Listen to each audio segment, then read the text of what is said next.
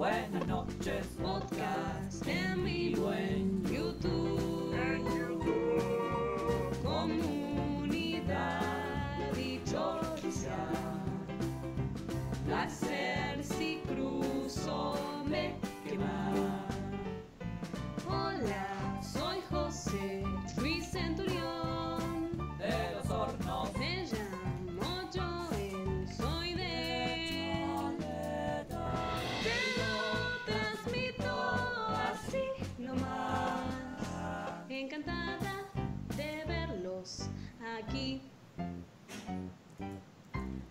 tuyo, Julis. Muy bien, y así comenzamos el programa número 242 de Te lo transmito así nomás. Muy buenas noches, Casper. Muy buenas noches, Julis. Muy buenas noches, Jorge. Buenas noches, Casper, ¿cómo andás, querido? Buenas noches, Juli. Buenas noches, Natalia, ¿qué tal? Buenas noches, buenas noches a Lechuga Congelada 17, que dice empezó antes que las que las que clases. ¿Qué clases de par- Sí, Ay, creo. Ah, empezó ¿What? antes. ¿Qué clases de paradoja es esta? Lechuga congelada. Ay. Por favor, póngame la puntuación, porque si no me expone y yo quedo acá como una analfabeta.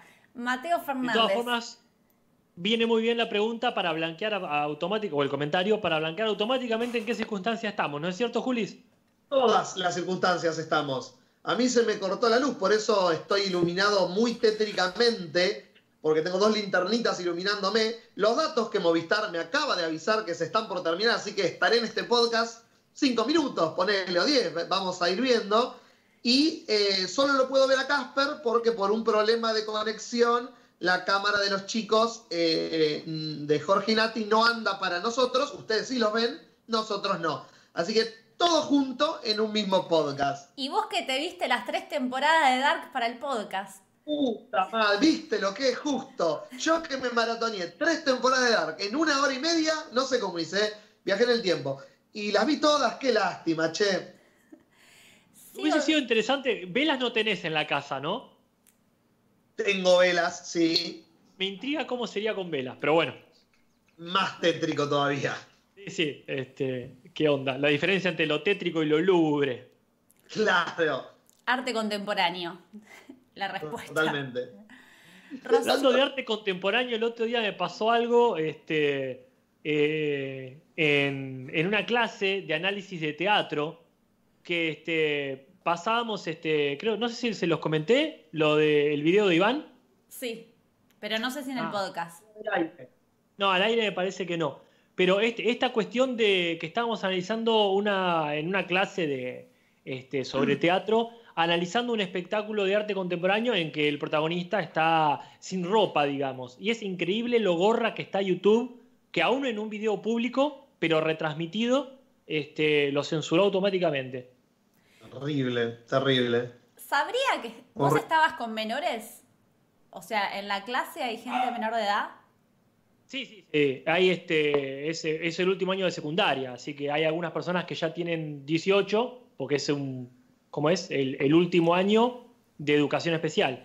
Puede ser. Pero no Claro. creo, pero no sé ahí que tanto sabe YouTube quién está viendo. Me parece que ahí ya es como. No, para mí la gorra no es YouTube, sino la gorra es la madre o el padre o el tutor Que alguien que lo denunció porque...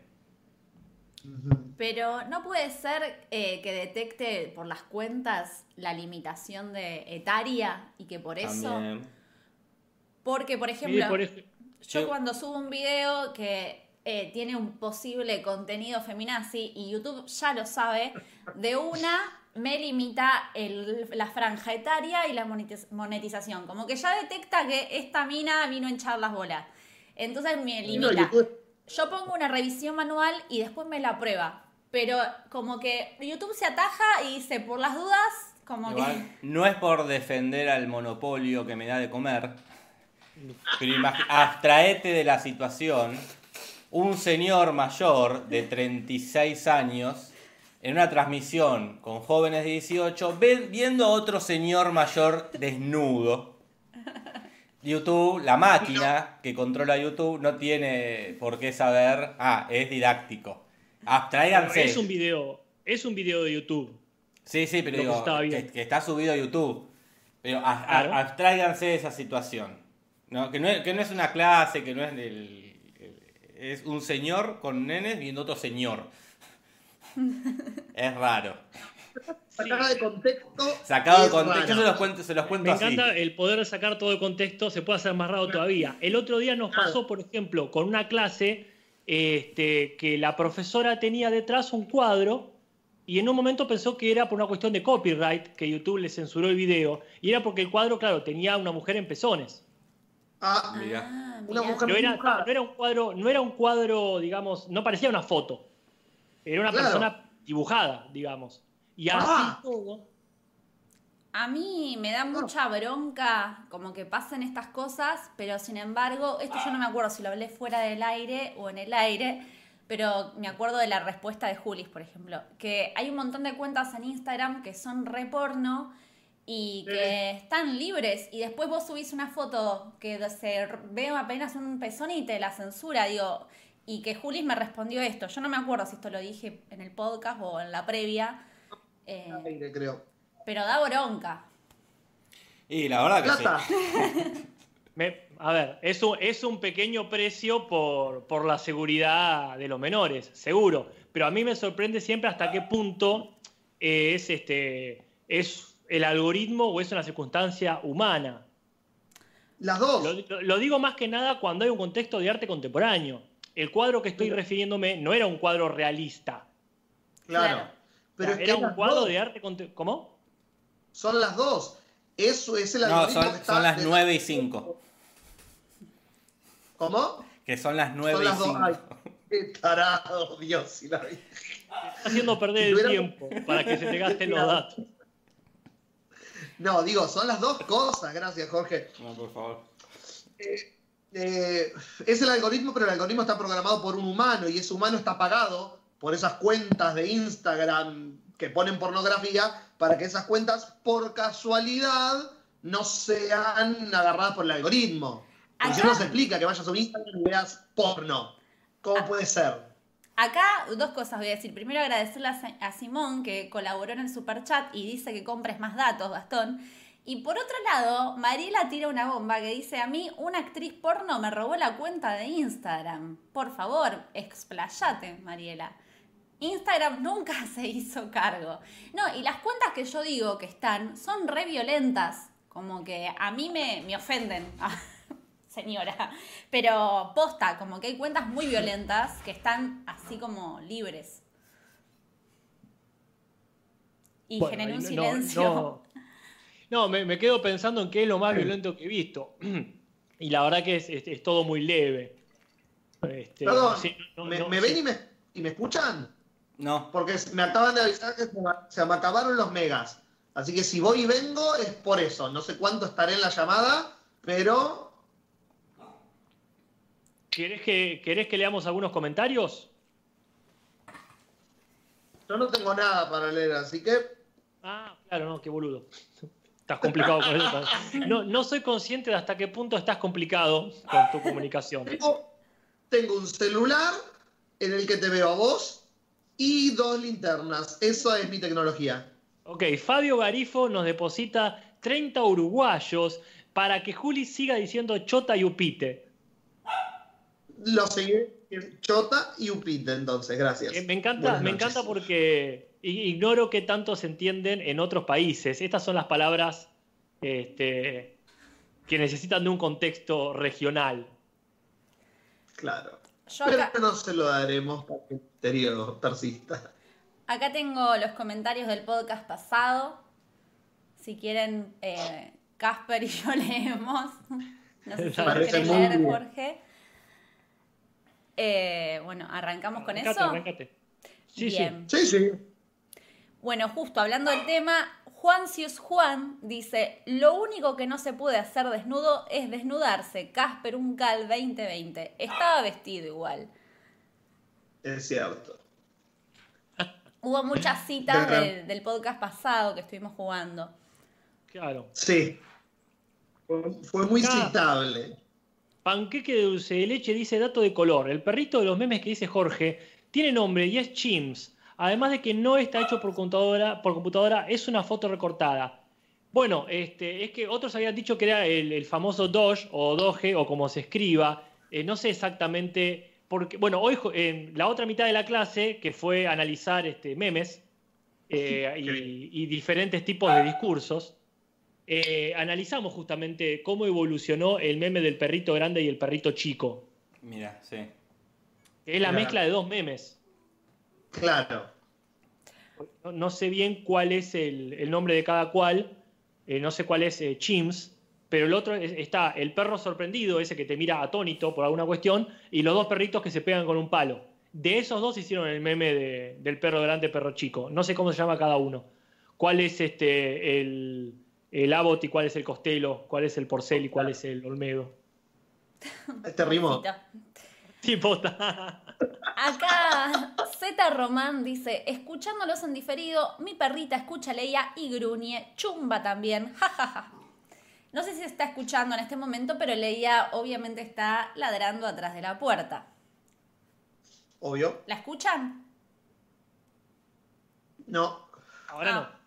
Bueno, bien. No, no, porque por ahí la estaban escuchando que, que estaba como con un sonido constante de fondo. Ahí sí, ahí sí, ahí Ah, se escuchó. Se escucha. ¿Molesta? No, para nada, de última decimos. Que la gente decida si molesta o no molesta. Claro. ¿Qué más tenemos? Comentarietes. Te toca, Casper. Somos, somos, es un ping-pong entre vos y yo. Ah, es cierto, claro. o sea, eh, Carlita dice, amo los podcasts en los que juegan, porque además de que siempre es lindo verlos interactuar, puedo jugar yo también, XD. También amo que por lo menos antes del homicidio, Jorge y Nati bancaban a Samantha como yo. Creo que éramos los únicos tres en el mundo, hablando de la, la protagonista o antagonista de Bake Off, ¿verdad? Claro. Yo la sigo bancando, Dice- Carlita, ¿eh? Sí. Yo también. Aclárenle. Acá dice, no me quiero ir sin agradecerles intensamente, perdón, inmensamente a Nati por no haber dejado jamás de recomendar Fleabag. Totalmente, ahí coincido por completo con Carlita. Hoy terminé de verla y realmente creo que es una maravilla. No suelo mirar series y de no haber sido por sus recomendaciones, nunca la hubiera visto. Abrazos queridos. Muy bien. No te rindas nunca, ese es el mensaje. Siempre tengo que Exacto. recomendar hasta que hasta que vean. Jazmín Claro, es como hacerla bien. O, o no te esfuerces nada o no te rindas nunca. Claro, una de dos. que nada te detenga. Jazmines Azules dice, y leo el último, ¿alguien me explica de qué va la intro? Es rarísima, yo no la entiendo, dice. Eh, y acá Juanchi le responde, supongo que hablas de la intro del podcast, la letra está llena de referencias al podcast mismo y grandes acontecimientos que han sucedido a lo largo de la historia. Y Jazmín le agradece. Bueno, ya lo Es como una búsqueda. Claro, Es como una búsqueda del tesoro. Escuchásla y tenés que irte para atrás y escuchar los podcasts para ver. Y si nos mandás la lista de referencias con el número del podcast, te ganás una procesadora. Ahí es cierto que hay que renovar algunos códigos, la cortina para mí sigue siendo mágica, pero eh, pasa lo mismo con las preguntas del grupo de Facebook, a, a donde les invitamos si quieren meterse. Pero sí, este, ha- hay preguntas que, que solamente la old school va a agarrar. Yo no sé si te ganas una mini procesadora, pero por ahí te podrías ganar un rico café de la Bastilla o Ejemplo, un cómic de Cram o una hermosa remera, un vaso térmico de Valkyria. Y estoy nombrando de paso y agradeciendo junto con Rapelo a nuestros auspiciantes que colaboran para que la logia Te lo transmito pueda tener ciertos beneficios, sorteos, a cambio de una colaboración para sostener este podcast a través de Patreon o Mercado Pago. así es. Así que sí, si quieren figurar este, en la gráfica, hoy la gráfica, recordemos, será versión Paint. Exactamente. Lo digo ahora, Jorge, lo digo ahora para que vos ya vayas pensando. Ah, gracias, sí, Sí. sí. Si es que aprueba, por supuesto, la Por, gráfica. por supuesto. No, es, es muy difícil que no apruebe, porque es como que usa, usaste otra cosa, es como. Word. Claro, Bueno, ahí, ahí volvemos a la vieja discusión. Usar Paint es qué tanto lo usé o qué tanto lo aproveché. ¿Cómo era el tema de la actuación? Yo igual la consigna era que usar Paint, Paint, o sea, tratar de usar la mayor cantidad de herramientas posibles. Claro. Si era solo el texto, desa- si, si es solo texto de Paint, desaprobado. Ya te digo, ya. Ni, te, ni te presentes. Eso Claro. me encantaba, me encantaban los profesores, no sé si a ustedes les ha pasado, pero profesores que te veían medio flojo y te decían, che, no, no vengas. Claro. Esa, esa gauchada hermosa de Sí, decir, sí. mira, este, no estás preparado. No pierdas tiempo. No me hagas perder tiempo a mí. La voy a samantear. No, nunca me pasó a mí. No, eso, te- en la facultad, eso ya, te devuelvo la libreta. No sé, te veo muy nervioso. te- este, en las clases, no, vos fíjate. Che, acá tiraron alguien, alguien tiró. Ulises. Hay.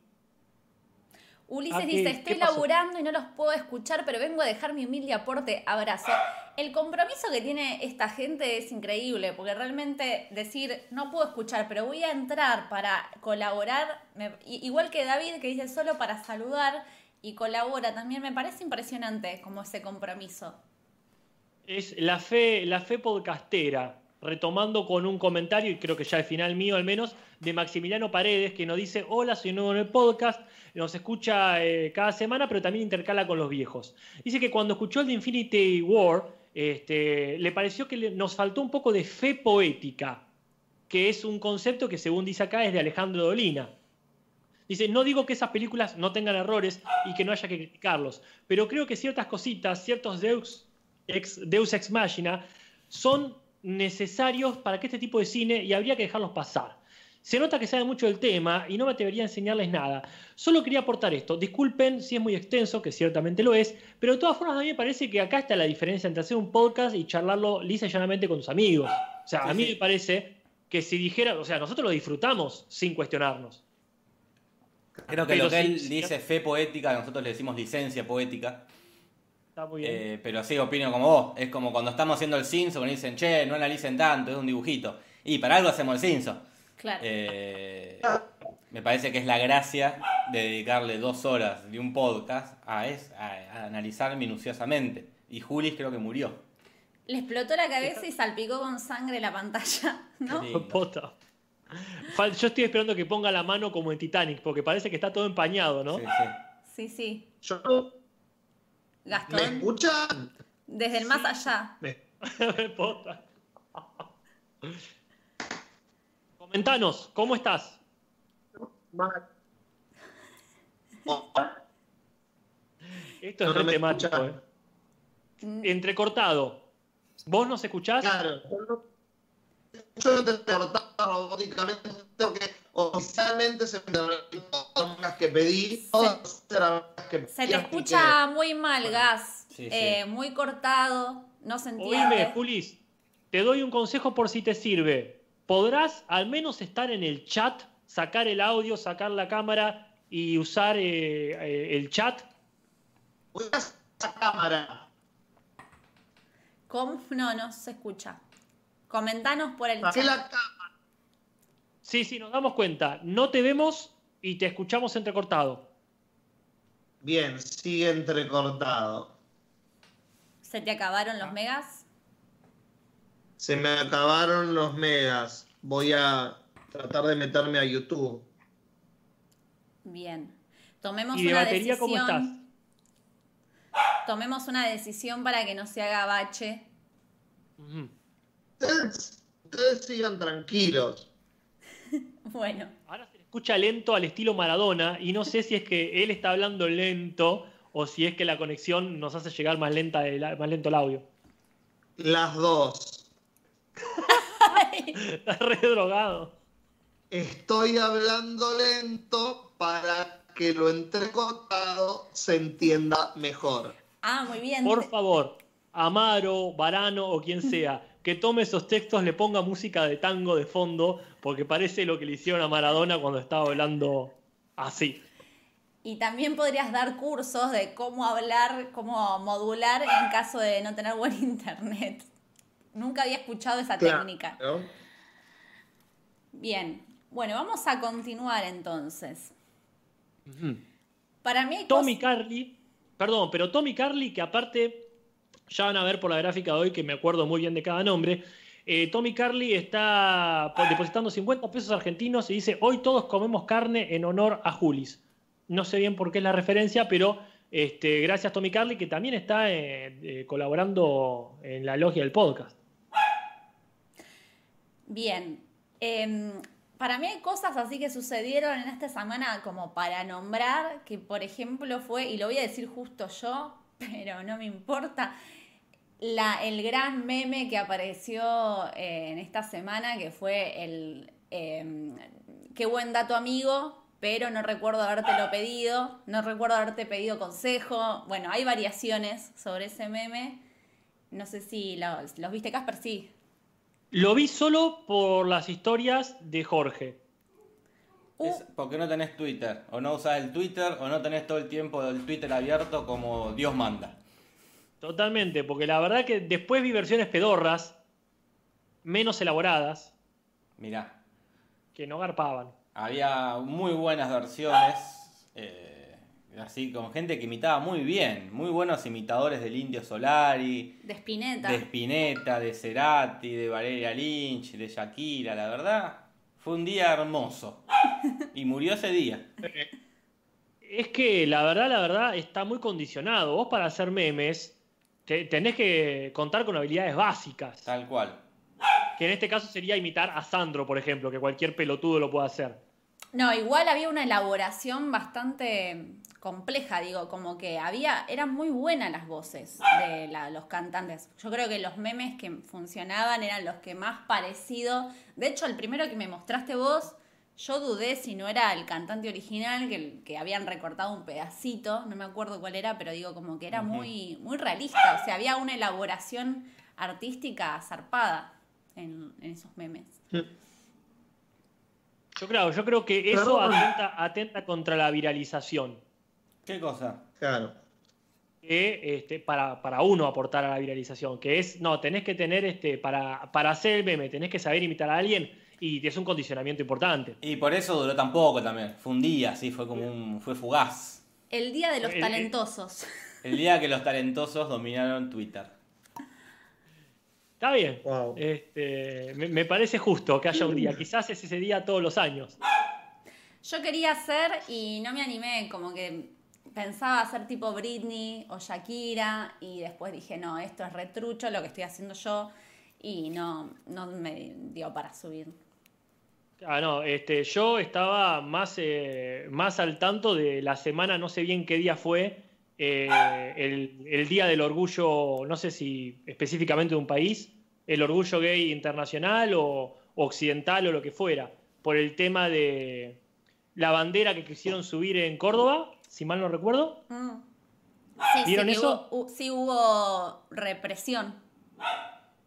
Van, Hubo un, un debate intenso entre la gente Claro. que, que estaba a favor de, de poner la bandera en el mástil de no sé qué parte de Córdoba, vamos a decir que era eh, capital, pero no tengo ni idea, y, y- y la gente que me parece que eran veteranos de Malvinas, que estaban completamente en contra de que el mástil se use para cualquier banderola que no fuese la bandera de la patria. Pero alguien subió una imagen de que una vez ahí se hizo la bandera papal. Ah, ah. Entonces también era eso, como, ¿por qué con esto no? claro. Pero con esto Claro. sí. Bueno, voy a hacer la gran Jorge Pinarello. No es por ponerme del lado de este, las instituciones que no me dan de comer, pero, pero que sea mucha gente. Pero también es cierto que, lamentablemente, nuestro país reconoce en la Constitución eh, que es un Estado eh, eh, católico. Bueno, sí, pero digo, Claro. si a vos lo que te, tu, tu defensa es no tendría que estar ot- otra, otra bandera más que la bandera argentina, no puede. Entonces, bueno, de última, aferrate a eso. Nada, solo la bandera argentina. Ni la de la provincia. Ni la de la provincia. Pero bueno, claramente es que son gente eh, de derecha, de, de ultraderecha, muy homofóbica. Gente vieja Y también, ¿no? eso- eh, ahí ponele la ley que quieras, ponele este, el argumento que quieras, pero de fondo está eso. Voy a abrir la leía porque se puso intensa, entonces voy a probar a ver si podemos convivir en paz. Yo lo que quiero saber es cuándo se habla de Dark en este podcast. Bien, podemos pasar a hablar de Dark entonces. Y yo diría que sí, aparte la gente, esto fue eh, los momentos para compartir con la gente que no vio Dark, que quizás huyan ahora temiendo spoilers. Y antes que nada yo aclaro, obviamente vamos a spoilear, pero por otro lado creo que es una serie muy poco spoileable a esta altura. Que pase la princesa.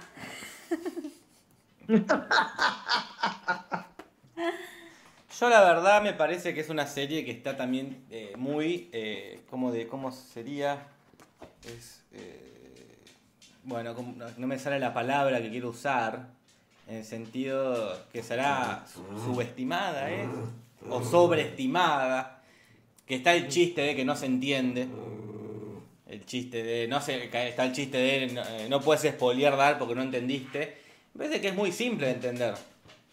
Eh, hay que prestar atención, capaz que ese es el- el problema más grande.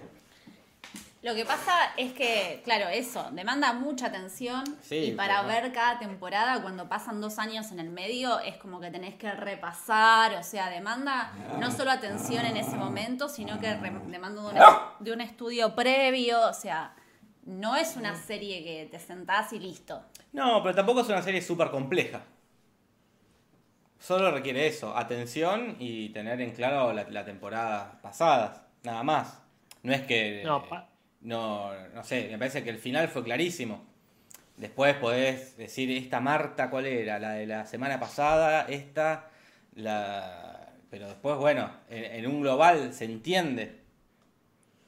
A mí lo que pasa es que me parece que mezcla dos complejidades que no suelen estar juntas. Por ejemplo, a, a nivel familiar no la veo más complicada que Game of Thrones. Claro. Eso sí realmente me ponía del orto. O sea, pará, qué viejo era este. Este era el rey de Tao, ¿de qué lado? Eso me complicó la vida muchísimo en Game of Thrones. Porque aparte son nombres difíciles de acordarse. No Claro, es que sí, se llaman sí. John. Sí, acá igual, son alemanes, nombres alemanes.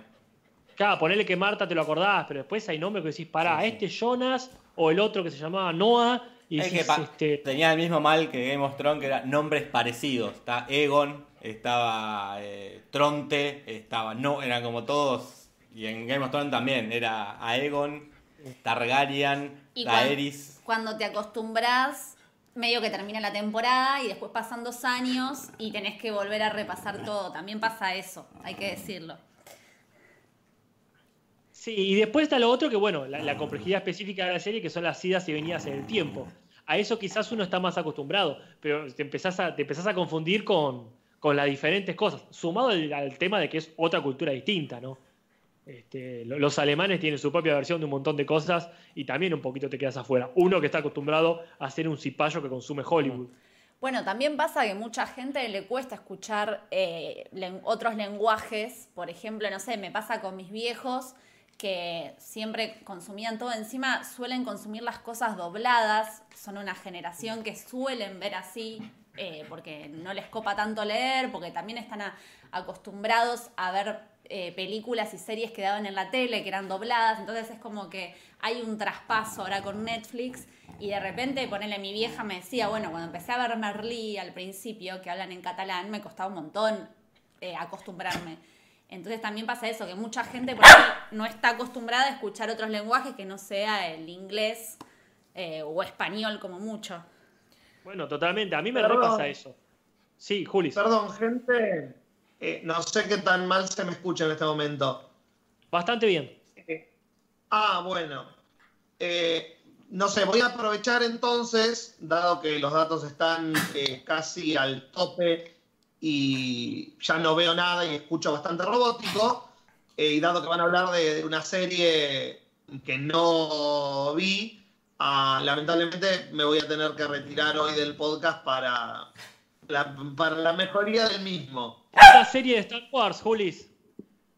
Una serie que no vi. Te hago un último homenaje. Vas- es- es- vamos a hablar de una serie de Star Wars. Como decís vos, una serie que no vi. Claro, Leia pero está bueno. haciendo todo. Ahora se puso como a toser, pero tipo como que parece que lo hacía a propósito. ¿Qué pasa hoy? ¿Qué pasa? No, no, Acá Leandro Coria, no ya nos, Leandro Coria ya nos dejó y dice, llegaron los spoilers, me voy, chauchas. Así que bueno. Bueno, gente, disfruten de hablar de edad. Eh, disculpas a la gente y manden buenas energías para que vuelva a la luz. Y bueno, nos vemos el, el martes que viene. Gracias por bancarla hasta acá. Bueno, a cruzar los dedos que vuelva la luz en el barrio de Julis. ¿Quién te dice? Suerte, Julis. Ojalá. Nos Saludos a vemos, la gente. Chao, mando. Adiós. En el temario que eh, tenemos para hablar hoy, bueno, un poco que ya lo, lo arrancamos con esta cuestión de analizando la complejidad que ya la serie tiene de por sí. Y hay una cuestión que quizás podríamos destacar de la primera temporada y la segunda es el primer nivel de complejidad de la primera temporada es esta cuestión, como dice Casper, de los viajes en el tiempo y la cantidad de personajes y de familias. En la segunda temporada le sumamos la complejidad de este resultado de gente que nace de paradojas temporales. Si no me equivoco, no es en la segunda temporada que aparece como este nivel de complejidad.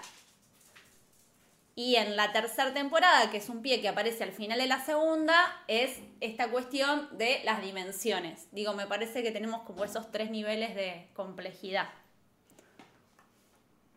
Es que claro, ahí este. Ahí, como dice Jorge, no es algo tan complejo si, si consumiste más o menos cosas de ese estilo. Es decir, eh, series con viajes en el tiempo y con universos paralelos no es una novedad. En ese sentido, eh, bueno, mi, mi referente de universos paralelos, Nati, no sé si el tuyo también, es Fringe. Claro, sí, totalmente. Si no vieron Fringe, la, la verdad que la recuerdo con mucho cariño. No sé cómo será verla ahora, este, pero Por la duda, Nati. no la veo. Por la duda no veamos nada, pero sí, yo también la recuerdo con muchísimo cariño. Este, pero sí, es verdad. Y no recuerdo así series. Ah, bueno, estaba pensando en que yo fui una de las grandes militantes de DOA. O sea, el paralelismo entre esta temporada y DOA, pero es, pero casi que hay cosas que son muy parecidas, muy iguales, como por ejemplo las bolas que usan para viajar eh, en el tiempo y en las dimensiones, esas que son como las bolas retro, que tienen como toda una cosa así de mecanismos y circuitos. En Sí, DOA yo le, yo le- sí. Son iguales. Es algo medio mismo- histórico, ¿no? Porque como que es algo que ya seguramente ya he visto en películas y series. Pero son muy parecidas a las de OA. Bueno, mira, yo no vi DOA, pero eh, también es cierto que eh, Dark está llena de referencias a otras cosas. En ese sentido, son muy inteligentes. La, eh, la- la producción de Dark le ha puesto referencias a algunas muy recónditas. ¿sabes qué? no me sorprendería. A, a mí me hizo acordar de la Snitch de Harry Potter, pero me parece que por ese lado no va. Camo Aguilar tira 5 Penn, que no sé qué, será, Penn, Pensilvania. Creo que estamos acostumbrados a ver series y hacer otras cosas. Uy, ya, se me fue el comentario. Y hacer otras 20 cosas a la vez. Con Dark hay que sentarse y prestar atención y con eso creo que basta. Estoy completamente de acuerdo con Camu Aguilar. Pero completamente de acuerdo, porque no sé si a vos te pasa a ti, pero yo con el inglés me manejo bien, entonces a lo mejor estoy haciéndome un café mientras están hablando de fondo. Y a lo mejor una palabra no te caso, pero en general eh, se entiende. Ahora, con esta serie no hay dutía. Entiendo Claro. una palabra de cada 50, con suerte. Sí, sí, sí, totalmente. Eh, yo no soy, o sea, si me siento a ver algo en inglés, lo veo. O sea, no, no soy de deambular porque como que no me llevo tan bien con el inglés, a menos que sea algo que ya haya visto, que quede medio de fondo. Pero, pero sí, acá es, eh, no te podés relajar en ese sentido. Y la verdad que no te puedes relajar. ¿Para que voy a prender otra luz? Que está, está medio, medio floja. Bien. Entonces, las bolas de DEOA, dice Gaby Cerati, y también con DEOA eh, es muy parecido el momento ese que están como en una especie de nada, que también hay una obra de arte contemporáneo de un artista eh, que estuvo en el Malva, que es como una especie de cuarto con millones de luces y espejos y te hace generar como una sensación de estar en la nada misma y al mismo tiempo como en el universo total. Este, bueno, y en DOA es muy parecido como ese escenario también. Sí, a mí ya te digo, como que todo lo que lo veo, lo veo parecido a algo, digo, debe ser una referencia, porque en la primera temporada ya se caracterizó por eso. O sea, el viaje en el tiempo está muy, este, muy relacionado hasta volver al futuro. Como que. y en la segunda temporada lo mismo. De hecho, creo, creo que eh, el policía de viejo, eh, Egon Tiedemann, hace una referencia. ¿Te acuerdas de la película que salió el año pasado? Eh, ahí está Leia. que salió el año pasado, este, esa la del pibe con el auto que viaja en el tiempo. Creo que no, no le hacen asco o no tienen ningún tipo de pudor en reconocer este, referencias a, a lo demás. Ajá. ¿Hay algo para decir como de estas, como esta comparación con las otras temporadas o, o este de este repaso que quieran aportar? ¿Qué dicen? ¿En qué están hablando? No, el primer ítem de, del temario es la eh, sería repaso de la 1 y de la 2. Yo venía diciendo que para mí va incrementando la complejidad, que la primera temporada es, bueno, solo viajes en el tiempo, la segunda nacen personajes de paradojas temporales, la tercera es viajes interdimensionales. Sí, sí, sí, se va poniendo más difícil. Es como un curso, como una universidad. Eh, cada vez más, más complicada. Es como, bueno, si. La carrera. La carrera de viajes en el tiempo. Claro, si no entendiste la 1, bueno, mirala de nuevo ah, y ahí recién puedes ver la 2. Y, y así con la 3. Claro, yo creo que eh, el, el hecho singular de la 1 era eh, mi, este, mi vecino es mi viejo. O sea, mi vecino, Claro. mi, mi vecinito, mi vecinito es mi papá. Claro. En la 2, creo que el adelanto es mi hija es mi propia mamá. Claro, Y en la 3 yo creo que falta eso. Uno diga, uy, la concha de la madre, mirá qué, qué, qué evento tan fuerte como esto, de decir este, eh, el siguiente paso. Que me parece que sí está como ya muy rebuscado. ¿Cómo se llamaba esta película donde una persona se perseguía a, perseguía a un criminal y que resulta que... Eso, ahí es como, ese sería como un tercer paso. Vos sos tu propio papá. Acá el- el- lo que le suman es esto de el hijo entre una persona de una dimensión y otra persona de otra dimensión. Eh, No me alcanza. no, bueno, bueno. Eso ya es otro, eso ya es otro asunto. Y- Ok, y- y- ok, ok. Pero ahí sería esto de, bueno, el, el error en la Matrix sería este. Y, eh, otra, y otra cosa que para mí está, que lo- fue lo mejor fue el hecho de unir todas las familias. Como que estas cuatro familias protagonistas al final resultan ser una sola. claro. Eh, son, son todos parientes. que Jorge ya tenía esta teoría desde antes y yo pensaba como en la teoría del universo que se expande y se vuelve como a comprimir, medio que sucede eso, como que se va agrandando la familia y de repente vuelve a ser como todo como el origen Sí, sí. eh, entre Jonas y Marta. Acá Santiago Guevara, perdón, pero está tirando 5.000 cop, que es- creo que ya lo mencionamos, pero no me acuerdo de, de qué es. Él dice, doy mi aporte para que Julis ponga otras 100 megas. Sí, si pudiera, lo haría sin falta. Mira, para mí pasa esto que este, dentro de sus propias locas, lo- lo- lógicas ya había cosas que, este, que se ven venir, que, que naturalizás, ¿no? Porque la serie tiene, es tan arriesgada en cosas que, que ya esperás que pase algo muy, muy peculiar. Y después este, también tiene una vara tan alta la primera y la segunda temporada que es difícil estar a esa altura. Más cuando se van para otro mundo que es el de las realidades paralelas. Sí. Eh, algo que estaba pensando, ya que estamos hablando de las otras temporadas, que para mí no se desarrolló en esta tercera, es esta cuestión como de este ejército rebelde del futuro, que medio que lo dirigía eh, la que era sordomuda, que se me fue el nombre ahora, Elizabeth. Elizabeth. Y medio que eso lo abandonan, ¿no? Como que en la segunda temporada parecería ser como que viene la revolución de los rebeldes y en la tercera temporada ella está medio criando hijes así en, en el campo, eh, como que está en otra. Sí, yo para mí hay, hay un montón de cosas que se desperdiciaron. Para mí que hubiese estado lindo verlas. Como por ejemplo, Caterina, perdida en los 80. Como que ella viaja, termina la temporada 2 que viaja. Y ya en la segunda, dos meses después, y ella ya está reinstalada, ya está viviendo ahí, ya tiene una cama, como que... Claro. Y eso para mí fue como un desperdicio, decir, ah, qué lindo hubiese sido ver todo un capítulo de ella.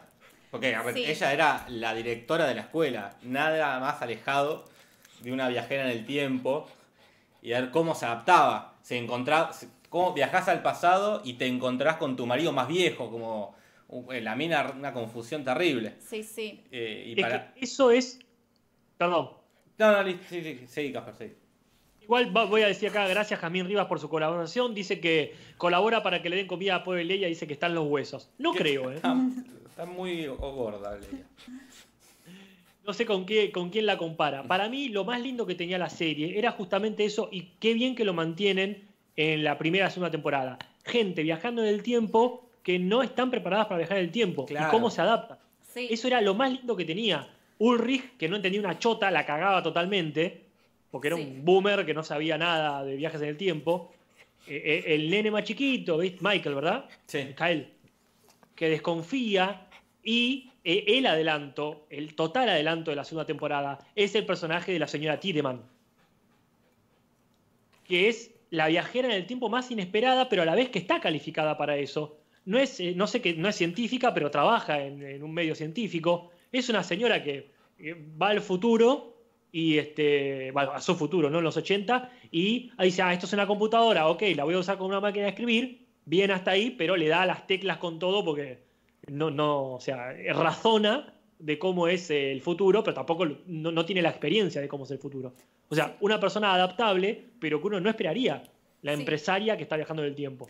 Sí, yo estoy de acuerdo con esto. Siento que esta temporada se centraron mucho en las cuestiones científicas o más abstractas del misterio de lo que está pasando y que les faltó desarrollo de la cotidianeidad, de los vínculos, como todo lo que, por lo menos lo que más me gusta a mí en general en la serie es como la, cotidianidad de las familias. Eh, de hecho, pienso, ¿no? Están los hijos estos que a mí no me terminó de convencer esta tríada del el origen, que es el nenito, el adulto y el viejo, que serían los hijos de Marta y Jonas, que es uno mismo en realidad, en tres, en tres tiempos, digamos. Y digo, ¿y cómo creció ese nene? ¿Cómo llegó a ser ese adulto y cómo terminó siendo ese viejo? Digo, eh, como que ellos criaron, o Marta los crió sola, no sé, digo, como que me faltó como un eslabón ahí eh, que me parece que hubiese sido interesante ver ese crecimiento de este ser paradójico eh, y por qué se transforman en esta cosa que van caminando así de a tres, tipo haciendo coreografías medias abstractas, raras. Eh, como que me faltó mucho de eso, de ver cómo creció cada personaje. Bueno, que eso sí creo que estaba represente en la 1 y en la 2. El personaje de Ulrich, aún con el, la, elipsis de 30 años, te muestra lo justo y necesario para entender lo que es estar en ese, eh, en ese hospital psiquiátrico 30 años sin entender bien por qué. Ese desarrollo del personaje, aún con pocas escenas, se mostró. Insisto, la señora Tiedemann es Claudia, ¿verdad? Sí. Porque me confundo con... esta- También tiene eso, ¿no? Claro, Que- yo le digo Claudia. este, ah, bueno, lo que pasa es que me confundo con. Aparte, los Tiedemann son varios. Y hay uno que se llama Tiedemann y que en realidad tenía, es el nombre de casado. El ¿No? marido, el marido de ella es el apellido de. agarró el apellido de la esposa. Un, El, el marido, pero, o sea, no- no, el yerno de Claudia. el yerno, el- eh, claro, eh, porque la Claudia le puso Tiderman también a su hija, a Regina, porque la tuvo Claro. soltera. Y el marido, Claro. el Boris este, eh, un, un deconstruido total, se puso el apellido de su esposa. Sí, sí, qué pillo. Para borrar las huellas del pasado. Mira, ahí, por ejemplo, me parece eso. Eh, lo, lo más lindo de, de la señora, de Claudia, es que eh, cómo le afectan los viajes en el tiempo a su vida cotidiana. Decir, che, tenemos la reunión con los periodistas, eh, pasala para mañana. Bueno, hoy ya es mañana. Bueno, cancelala. Y es, ay, ¿cómo, cómo va a llevar su vida cotidiana sabiendo que, que hay viajes en el tiempo? Eso me interesó muchísimo. Y en la tercera creo que coincido con Nati que no se ve. Claro, bueno, el vínculo con la perrita, eh, que es que una de las perras viaja en el tiempo. Gretchen, ¿no? Claro. Eh, Como que aparece algo más del detalle, la sutileza en las otras temporadas que acá no. Que para mí fue una decisión errada quizás de esto, como dejar de lado todo eso y dedicarle a, a Marta y a Jonas demasiados capítulos, más de la cuenta. Porque hay un capítulo que es casi, creo que el 7 es, que se define todo así, como, como si lo estuviese alguien leyendo. Bartos es el papá del cura. Eh, la del futuro, como en una escenita resuelven eh, un montón de cosas. Eh, que una, una escena malísima, que me pareció malísima, cuando está la Marta del universo paralelo, vieja, que agarra a los personajes del universo paralelo y dice, vos andás a hacer tal cosa. Ay, sí. Vos tenés que salvar a Hannah del apocalipsis. Vos tenés que... y digo, ¿por qué lo- cómo y por- resolvieron todo como una, en una escena de dos minutos? Sí, Algo sí. que redaba para un capítulo. Pero, y después, Jonas y Marta haciendo toda una peripecia de un capítulo entero que al final se resuelve con nos mintieron. Todo esto que hicimos fue al pedo. Y entonces era como mucho a ese vínculo y poco a los otros vínculos. Que esa fórmula que decís se repite incansablemente en Sí, casi sí. todos los capítulos. De, ah, no, al final era mentira, entonces hay que hacer esto para hacer otra cosa. Ah, no, al final era mentira. Entonces, y es en un momento pierde la gracia, porque decís, ah, bueno, ya no le podés creer a todo lo que está pasando puede ser mentira y ya nada tiene sentido. Y hasta el personaje decís, che, bueno, ya fue, no caigo más. ya me mintieron cuatro veces. Aparte encima lo, lo, lo, lo arregla diciendo, ah, siempre fui muy ingenuo. No, no eras, e- eso no eras ingenuo. Ahora convenientemente sos ingenuo. Es verdad. Sí, este, y aparte muchas cosas que eso igual lo hacían en las temporadas anteriores, pero no es importante, como esto de finalmente vamos a responder algo que en realidad los personajes no se preguntan, pero que el espectador sí. Claro. Como esto de decir, ah, usted se puso el apellido de su esposa. Ah, qué bueno que lo dijeron, porque la verdad que no entendía por qué se llamaba igual que la esposa. Y acá pasaba mucho eso de decir, che, ¿ustedes cómo viajaron para acá? Pero casi que con un tono de, pero, pero ¿en qué momento pasó esto? Porque uno se pregunta, pará, ¿en qué momento pasó esto? ¿Cómo es que están en el siglo XIX construyendo la maquinola esa? ¿Dónde nos quedamos? Sí, sí. Bueno, aparte ellos, por ejemplo, ahí es re lindo para uh, haber visto cómo se adaptaban eh, adolescentes de súper así como del futuro en el siglo XIX. Sí, sí, es Como- cuatro millennials, eh, el fin del siglo XIX. Era, era una historia ahí re interesante, decir, mierda, y era que... Y al toque aparecen vestidos Sí, sí. con todo el, el, el mininiaque y... Es que para mí la serie no, no- no le interesó hacer foco en eso, le interesó hacer foco en que avance, la- el- como si el personaje principal fuese el tiempo. Claro. Claro. Eh, el- pero acá el, el foco estaba puesto en el tiempo. Y sí, para mí una picardía, porque era re lindo eso, ver a estos chetos eh, de- en el siglo XIX, cómo mierda hacían, cómo... Pero Sí, bueno, sí. no, ya aparecían, ya apareció con la máquina, eh, toda media, a media construir. Es que quizás y al mismo tiempo decís, bueno, sí, es re difícil escribir una serie así, con tanta complejidad. Y, por ejemplo, yo veía el video de Lucas Baini que de- decía que los guionistas habían estudiado un montón de física, de, o sea, como que, claro, por ahí hicieron Que demasiado... para mí esas cosas cagan el... Ya cuando te pones, te enroscas tanto, como que se, se pierde un poco el, el producto, como la- la- la- lo artístico. Cuando Lo le metes tanta física, tanta química, tanta teoría. Sí. eh, Sí. Y, y me- y más porque no hay un personaje específico para eso. Gracias a Jesús Ferney y gracias a Alexis Cerrantes nos dejan sus aportes. El Jesús Ferney igual se va porque no quiere que le spoilemos nada. Y acá Alexis Cerrantes dice, ¿cuándo vamos a hablar del ojo del tuerto y el chiste tipo Feller y el guante? Sí, al final vamos a hablar de eso, porque es más que nada sobre el final. De todas formas, me encanta rescatar pequeños momentos que a mí me causan gracia, no sé si buscan ser cómicos, cuando en el universo paralelo ves al tipo y dice, oh, qué bueno, acá tiene los dos ojos, le falta un brazo. Yo, ¿ese- ¿Es humor alemán o no lo ven como humor? sí, yo creo que sí, es el mínimo humor alemán. Es como...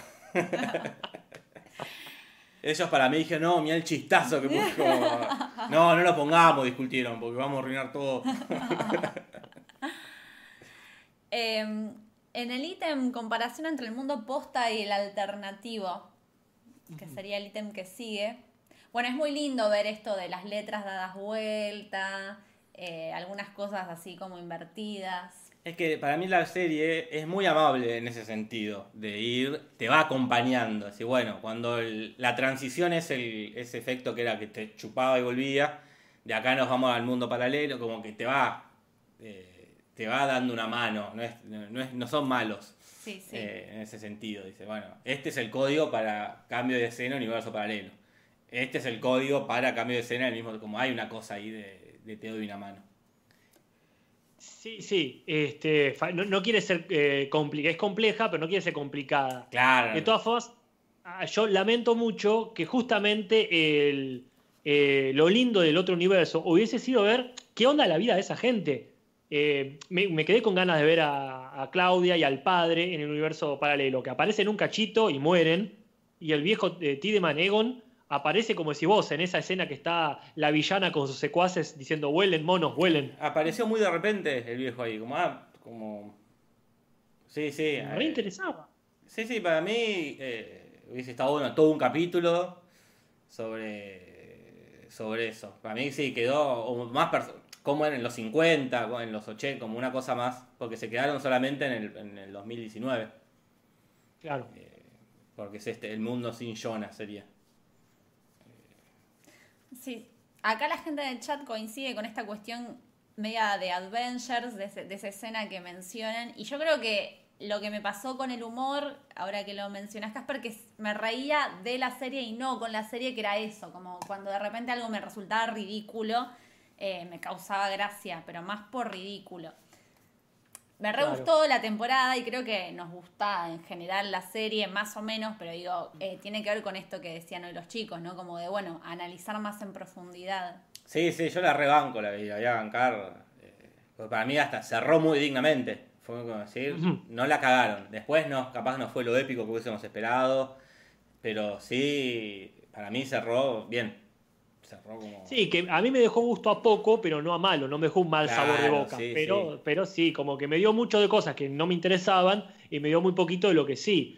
Este, a mí, por ejemplo, eh, como es lo que decía Nati, esto de reírse de la serie, como decir posta, eh, hay muchos diálogos que se repiten tal cual y ya no es estético, no es, uy, claro, se hace un paralelismo entre, no, que varios personajes digan, esperé tantos años para esto, ya empieza a sonar ridículo, esperé Sí, sí. 66 años para esto, bueno, ya está, ya lo dijiste. O escenas de alguien de espaldas, escucha que llega alguien. ja, eh, ya te estaba esperando. Siempre- A ver, ¿cómo cuál? Ah, no, bueno, sí, sí, sí, totalmente. varias escenas. Como de- está- Me pregunté cuándo ibas a venir. Como... Acá Gastón Ceruti dice, de hecho cogen muy sucios Marty y Jonas inter- en- interdimensionales. Y eso me molestaba mucho que no se bañaran nunca. Era como, esta, Jonas estaba muy sucio. Como está hace como cinco días no se bañaba yo. Pero, pero, porque en la 2 sí estaba. Es lo primero que hace eh, cuando llega a la casa de la madre, eh, Jonah Hippie, digamos. Claro. eh, el, Jon- el Jonas Barbudo. El Jonas Barbudo llega y se pega un lindo baño. Claro. Es que sí, Es Jonah está un montón. Porque aparte es la cueva, el coger, o sea, hay como mu- mugre por todos lados. Tiene muy buen sistema inmunológico en el, en el- en el universo alterno. Sí, este, a mí me pasa que me faltaron eso, comparaciones. Como decíamos también con Nati, eh, uno que le encanta Fringe, de las cosas más lindas que tenía era eso. Sí. Los pequeños detalles boludos que no suman a la trama, pero son lindos de ver. Por ejemplo, todos los muñequitos eh, tipo He-Man, que a mí me encantaban, por supuesto, de la 1 y de la 2 más que nada, hubiese sido re lindo que sean otros muñequitos. Onda, ahí pegó He- acá pegó He-Man y en el otro pegaron los Thundercats, ponele. Claro. Sí, sí, sí. Sí, sí, no hay mucho de eso, detalles, así como...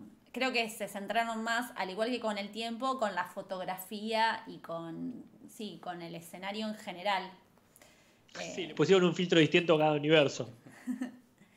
eh, Era, eh, me encantó igual eh, el universo paralelo Silent Hill, porque entre las cosas que pasaron esta semana hubo una niebla bárbara en La Plata.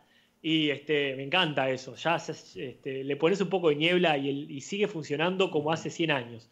Le pones niebla a algo y ya se ve distinto. Sí. Alejandro Enríquez, que colabora, también dice, el capítulo de Catarina y su madre me gustó mucho, lo encontré bastante dramático. Sí, a mí también me gustó que haya aparecido la madre y como ese reconocimiento y también eh, que yo festejo mucho estas cuestiones shakespearianas de la madre matando a la hija eh, sin saber, ¿no? Que era, pero digo, como toda esa escena en el río que, y también que la mata cascotazos, es como, me pareció muy dramática, épica y, y bella. Bueno, eso estuvo muy bien armado. Porque tenían una, tenían una motivación repentina o creada de antemano muy buena. O sea, la ves ahí a, a Catarina sin mucha convicción tratando de robarle a la madre con el cuchillito. Pero a la Claro. vez la madre diciendo, de- lo primero que le dice, vos sos una de esas que están medio desquiciadas. Entonces Sí. cuando te empieza a perseguir ya tiene un, un trasfondo. O sea, el cascotazo, si bien creo que con Jorge lo llamábamos el otro día, hay un abuso de los cascotazos. Es mucho, mucho cascotazo. Pero a mí me Eso medio sigue- como pasaba... me sigue funcionando, es como que me genera, no puedo ver, o sea, es como que, o sea, miro, pero así medio espiando, me da mucha impresión, no me acostumbro a los cacotazos. No, ahí pasa como Lost con, cuando eh, hacían muchísimo golpe en la cabeza. Claro, pero en Lost era muy superficial el golpe, era un pequeño golpe en la cabeza y te desmayaba y acá le abollan la cabeza a piedrazos. Son alemanes también. Bueno, ese, ese capítulo le da también mucha tridimensionalidad, va, profundidad a Catarina también. Entender que la madre era tremenda forra, conservadora y dura, eh, le da una vuelta más de rosca al personaje. Sí, sí. eh, pero a mí me pasó que cuando veo que muere, dije, qué lástima. Era, tenía las re ganas de una aventura de Catarina y Ulrich viejo. Sí. Como de un momento, o sea, algo como quedó ahí, que quedó ahí inconcluso eso. Sí, sí. Eh, podemos meternos en el elenco y el casting. Bueno, otra cosa que es, eso sí, mantiene el nivel impecable, ¿no? Boludo, cuando aparece Peter Joven, ni dicen que es Peter Joven y te das cuenta que este es Peter Joven. Es igual el chabón. Y busqué, digo, voy a. Y, y digo, tiene que ser el hijo, tiene que, algo tiene que ser. Y no, no hay parentesco, boludo. La face up. Claro, pero digo, es- es- era muy igual. Sí, sí. Bueno, pero yo creo que saben que tienen mucha, como se dice, la lupa muy ahí. O sea, el público ya está esperando. A mí el único que no me convence es eh, Jonas y Jonas con barba. Y es- son los menos parecidos. Las Marta, la Marta tampoco era muy. Sí, a mí las Martas no me convencieron porque aparte la Marta adulta medio que casi que no se desarrolla nada, o sea, apenas la ves un poco, entonces es como que tampoco la... eh, pero el Jonas, como es el primero medio que aparece, eh, como que incluso no sabíamos, creo, haciendo memoria, cuando aparece Jonas adulto en la No, primera no. temporada, no sabes qué es el Jonas. Entonces después Claro. también juegan con esto del efecto sorpresa y no me molesta creo que por eso, porque fue el primero y generaban esa sorpresa. Pero después como que te vas volviendo exigente, como vos decís, Casper, y sí, la Marta no me termina de cerrar. Es que posta, son muy buenos los. A ver, este, el pibe eh, Mikel y, y ya de grande, ahorcándose, son, son la misma persona, posta. Sí, sí. Tienen mucha diferencia, onda que, bueno, no es que uno es joven, es un nene, entonces está bien. Este, podrían ser menos parecidos, pero así todo son recontra parecidos. No, los tres después- Ulrich. Los tres Ulrich, eh, para mí son. eh, Sí, sí, increíble. Todo un clon. Eh, porque ni siquiera no es que tanto que son parecidos, sino que tienen la misma mirada, la misma Mm. forma de la boca, como una cosa que es. que también debe ser para ayudar a esto a que entiendas, ¿no? Como aparece este, este es claramente eh, Mm. su, su versión, ¿verdad? Sí, sí. Sí. Em, Pero sí, lo de, lo de Peter fue magistral. Sí, sí, aparece también, este bueno, Peter, boludo. Que aparte, a ver, yo entiendo porque es recontra necesario y uno lo agradece. Está la generosidad que decías vos, Jorge, con el tema de la bolsa de cicatrices que tienen que las van repartiendo. Claro. Vos, en, vos en la pera, vos en la cicatriz en la mejilla, vos en la frente. Yo entiendo eso que es necesario. Pero al fin y al cabo, con un buen casting no hace falta, porque entendés perfectamente. Sí. Estoy pensando, bueno, que acá nombran en el chat a Mikel, que es tremendo, sí, lo que ha crecido ese niño. que Ese- sí. estuvieron bien en no darle tanto desarrollo a, a este personaje, porque es verdad que era como, había pasado mucho tiempo y de los 10 años a los casi 16 quizás tenga.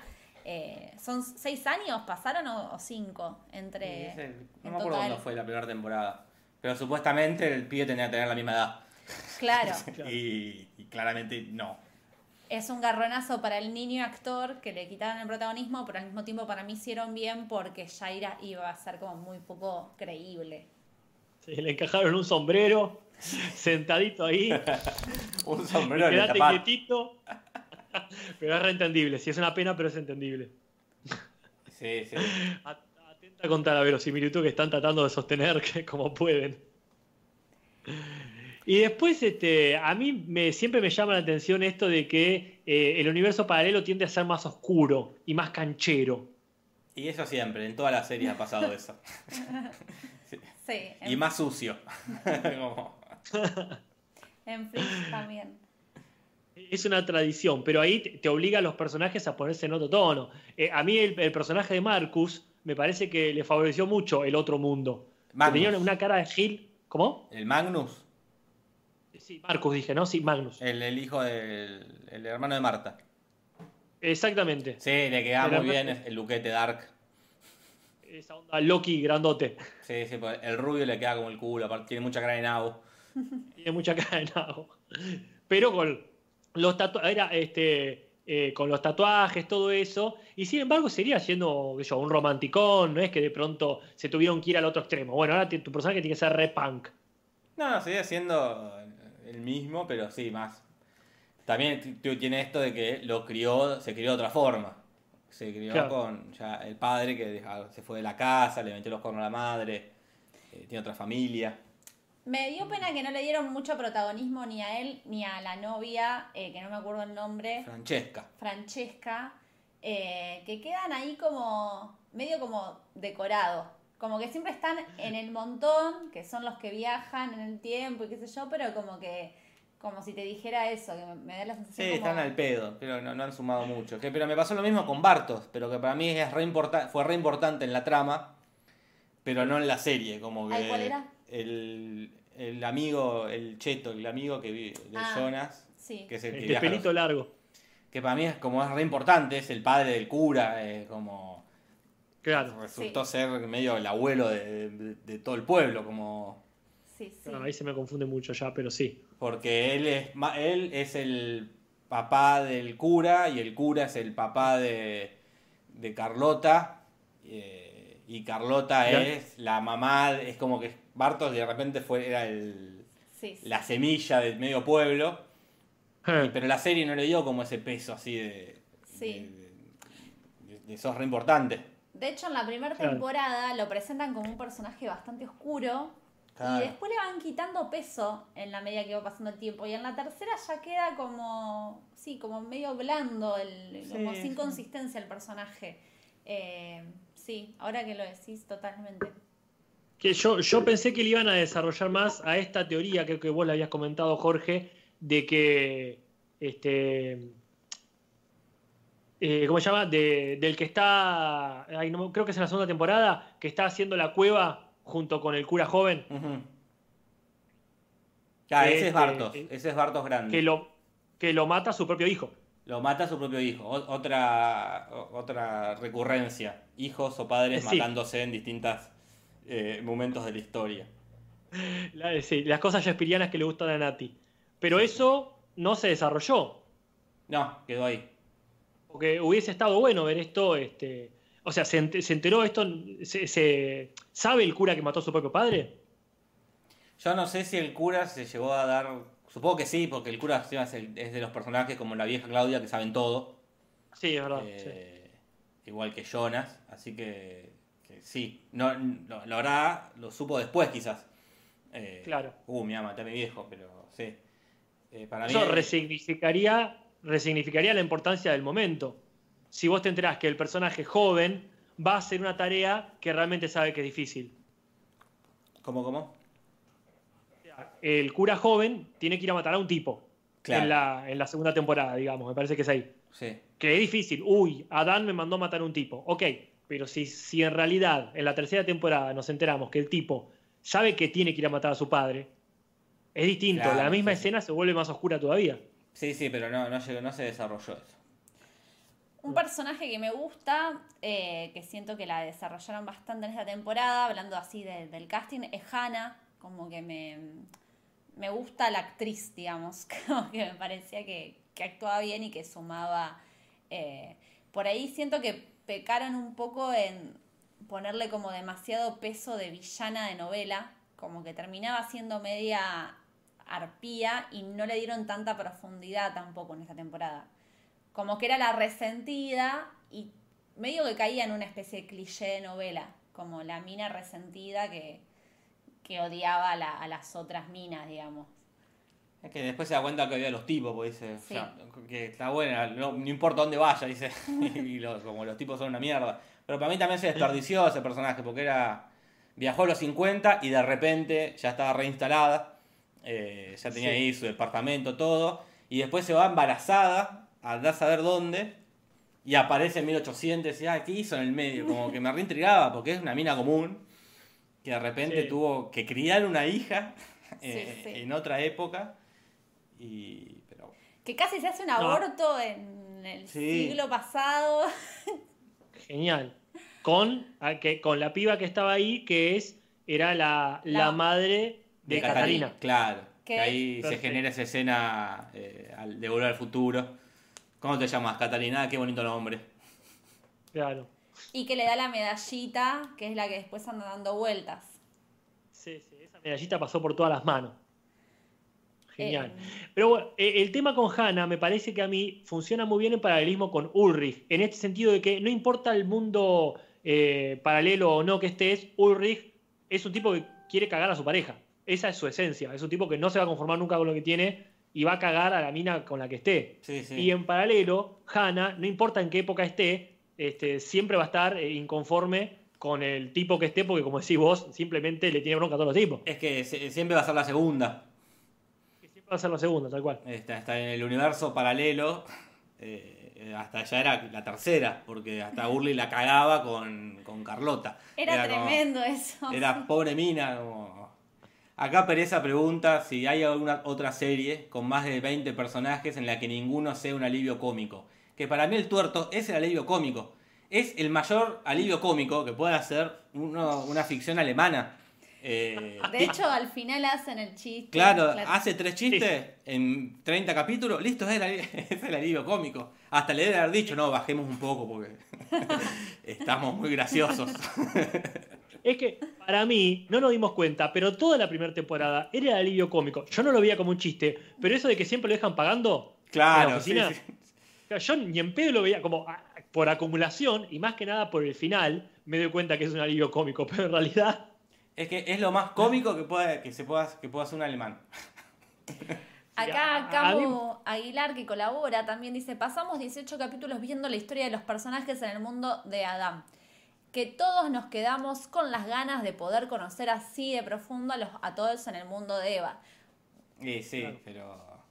Y hablando de esto, ¿no? Que todavía no lo hablamos, no sé si da para hablarlo ahora o después, pero Sí. la cuestión de Adán y Eva a mí me pareció media molesta, como esta cuestión católica de que de repente tenían otros nombres y que eran Adán y Eva y la manzana, este, no sé ustedes qué opinan, pero me parece que es como esto que decías vos el otro día, ¿no? Como que no la caguen como en Lost, que termina siendo medio... No, que para mí no, la llegaron a cagar como en Lost. Eh, sí, también debe ser como. Es la, historia. La, la historia de Jesús, Adán y Eva, toda la pavada esa, debe ser la historia más como conocida del mundo. Debe ser como más fácil ir ahí. Eh, pero sí, sí, es como. No sé yo, Es un cliché también, que todo vaya al, al- al- al catolicismo. A mí me pareció forzado además, como lo metieron. No sé, ¿Qué fue lo que vi hace poco que también era por qué le metieron catolicismo? Ah, siempre, todo. Cualquier cosa que veas le van a vender catolicismo. Esos cuadros. me parece el recurso, me parece el recurso más barato, como decir, bueno, entonces un personaje hace todo lo que hace porque es re, es re devoto. Claro. Ay, ¿dónde lo vi? Pero hace poco. Y no, Bueno, en no. fin, quiero decir que me parece que si habían tomado ese camino, lo más entendible es que lo lleven al final. Si de pronto la mina se llamaba, este, quiero decir, eh, Marta del mundo alterno, se llamaba eh, Ragnarok, y ya ahí no, ya está, ya agarraste por el camino cristiano, dale por ahí. Eh, sí, a mí me pareció forzado y me molestaba un poco como esta cuestión también de lo espacial, como estaba diseñado, esos cuadros con el dibujo en el piso, como que sentía que lo volvía demasiado obvio. O sea, si bien no es que, o sea, yo me, me me quemaba la cabeza también pensando, pero que aparezca todo así tan armado como un escenario tan explícito, no. Sí, sí, la manzana era como, ah, voy a agarrar esta manzana y la voy a mostrar en cámara. Eh, no sé si hacía falta. Acá hablan como Fleabag también, Fleabag también termina cayendo en, el ca- en lo católico. En... A eso me estaba refiriendo. Sí, sí, es como, debe ser como algo que, no sé, el primer mundo no puede escapar. Sí, sí. Pero me acuerdo que Ocupas también terminaba como una cosa muy, muy católica. Eh, debe ser algo que, que va relacionado con lo épico. Bueno, si es épico, tiene que. con la bueno, ya el, el término bíblico eh, siempre Sí, lleva sí, todo claro. a. Pero sí, sí. Sí, pero de todas formas coincido que era como, bueno, a ver, ¿quién, fal- quién faltó quién faltó aparecer? ¿Alguno que se lo traiga un pescado? Este, ¿Cómo se llama el del pescado? Aquaman. Ese. Acá Este- Romina Antonelli dice, hay varias con nombres bíblicos, como que siempre lo fueron metiendo. Ah, Sí, sí, siempre apareció Claro. lo, Sí, lo bíblico, pero acá era como, sí, la manzana. Ni, siquiera contar una historia bíblica menos, menos conocida, ponele, no sé. Eh, el apocalipsis, dice Camila. bueno, pero eso ya es en- bueno. en- en- Está, está bien. está bien, está bien. Sí, pero es verdad Eh, que sí, la ah. concepción del apocalipsis es re católica también. Sí, sí. Sí, sí. Este, ahí hablando de nuestra lista que teníamos, ya hablamos de referencias a lo que sea. Julieta Ah, Lara, acá el, dicen, el del pecado, el del pescado es justamente Jonás. Gracias, sí. Julieta y ahí, Lara dice, no terminé de entender mucho el hijo de Marta y por qué están las tres generaciones juntas. A mí me pasa lo mismo, como que de repente un día dijeron, bueno, vamos a caminar con el mismo pie eh, y en distancia simétrica, no sé, como que... Ellos como que son lo- los que se encargan de que todo marche como tenga que marchar. Eh, Ah. Como que todo fluya. Cuando, no sé, cuando no le dejan construir la planta nuclear, ellos van y aprietan al, al chabón para que... Sí, es medio ridículo. Al principio me gustaba la imagen. Me parecía muy perturbadora esto, de un eni- eh, una, tres versiones de uno mismo en distinto tiempo. Pero después se volvió recaricatura, como aparecían, ponían la música de ellos, se agarraban la mano. eh, La escena del auto. La escena del auto, porque. Sí, sí, pero bueno, ¿Cuál? era eso, es el hijo de Marta que tenían que mantener todo. Sí, a mí me pasó eso que me empezó a causar gracia, hablando del humor, sí. como que en un momento era como que, bueno, ya me, me, me gra- me parecía ridículo. Acá dice: Marta ni se molestó en ponerle nombre a su hijo. Eso también faltó que muestren. ¿Qué pasó cuando parió eh, a, a este pibe? ¿Lo tiró? ¿Se lo robaron? Sí, sí, porque aparte después llegó a ser viejo. Sí, sí, sobre, llegó, eh, No, sobrevivió. Pero bueno. Y otra cosa que me pareció muy trucha es esta escena donde Carlota y su hija secuestran a la bebé, que van escondidas atrás de un árbol mientras está el cura y, y Jonah, y ellas van como a lo Scooby-Doo, como así, como caminando, me pareció re trucho. Sí, sí. Eh, eh, y nunca entendí para qué la secuestraban a la bebé. Claro, se la... A ver, ¿cómo? cómo- Solo para que se cumpla la paradoja misma, pero... Claro, pero si había una justificación más allá de eso. Porque aparte eran re buenos padres, el cura y, y Elizabeth. No, no había motivos, no, o no, los- no entendí motivos que justifiquen ese secuestro, a menos que sea solo para cumplir la paradoja de que después la nena crezca eh, y sea Carlota. Sí, porque ella se la dan al relojero. Al relojero, el relojero la cría, se convierte en Carlota, se coge a Peter y nace la sordomuda y así. Claro.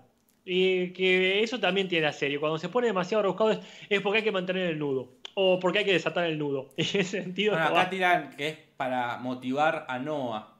Pero ellas sabían que tenían que motivar a Noah. Hab- Había una, una cosa así, ah, hay que motivar a Noah. Para que se enoje con Jonas. Porque digo, sí, dentro de la ficción puedo entender un montón de, de justificativos, pero digo, de los, los personajes. Claro. Tenían o un motivo, si vamos a acostar y llevarla, así, Jonas, eh, Noah se enoja. Sí, sí. Se vuelve... Sí. Como muchas cosas, cosa que- muchas cosas sí. se empiezan a resolver con esa excusa. Para cumplir la paradoja. Bueno, vamos a matar a este viejo. ¿Por qué? Y porque ya lo maté eh, en el pasado, tengo que matar de nuevo. Como una cosa de, de- de perder justificativos a veces. Fue enviada por Claudia, claro, es verdad, porque Claudia es la que les dice a ellas que se roben a Charlotte. Eh, Y a- a- acá Juaco 93 dice: El motivo del secuestro fue para que el relojero no llore la muerte de su hijo y no cree él la. Uy, ya se me fue. La que la no máquina cree la tiempo. máquina del tiempo. Bueno, eso es lo que menos me gustó de la serie. Mirá. Un- eh, eh, el personaje ese, a mí me gustaba mucho, justamente, que no era un científico. O en todo caso, no era un, un científico capacitado, no era un genio. Sí, sí, de Era repente el es un relojero del genio. pueblo. ¿Cómo? Y de repente es un genio de la ingeniería. Te, te crea una magia en el, una, una- una máquina en el sótano que te abre dos universos. O sea, el chabón era Dios.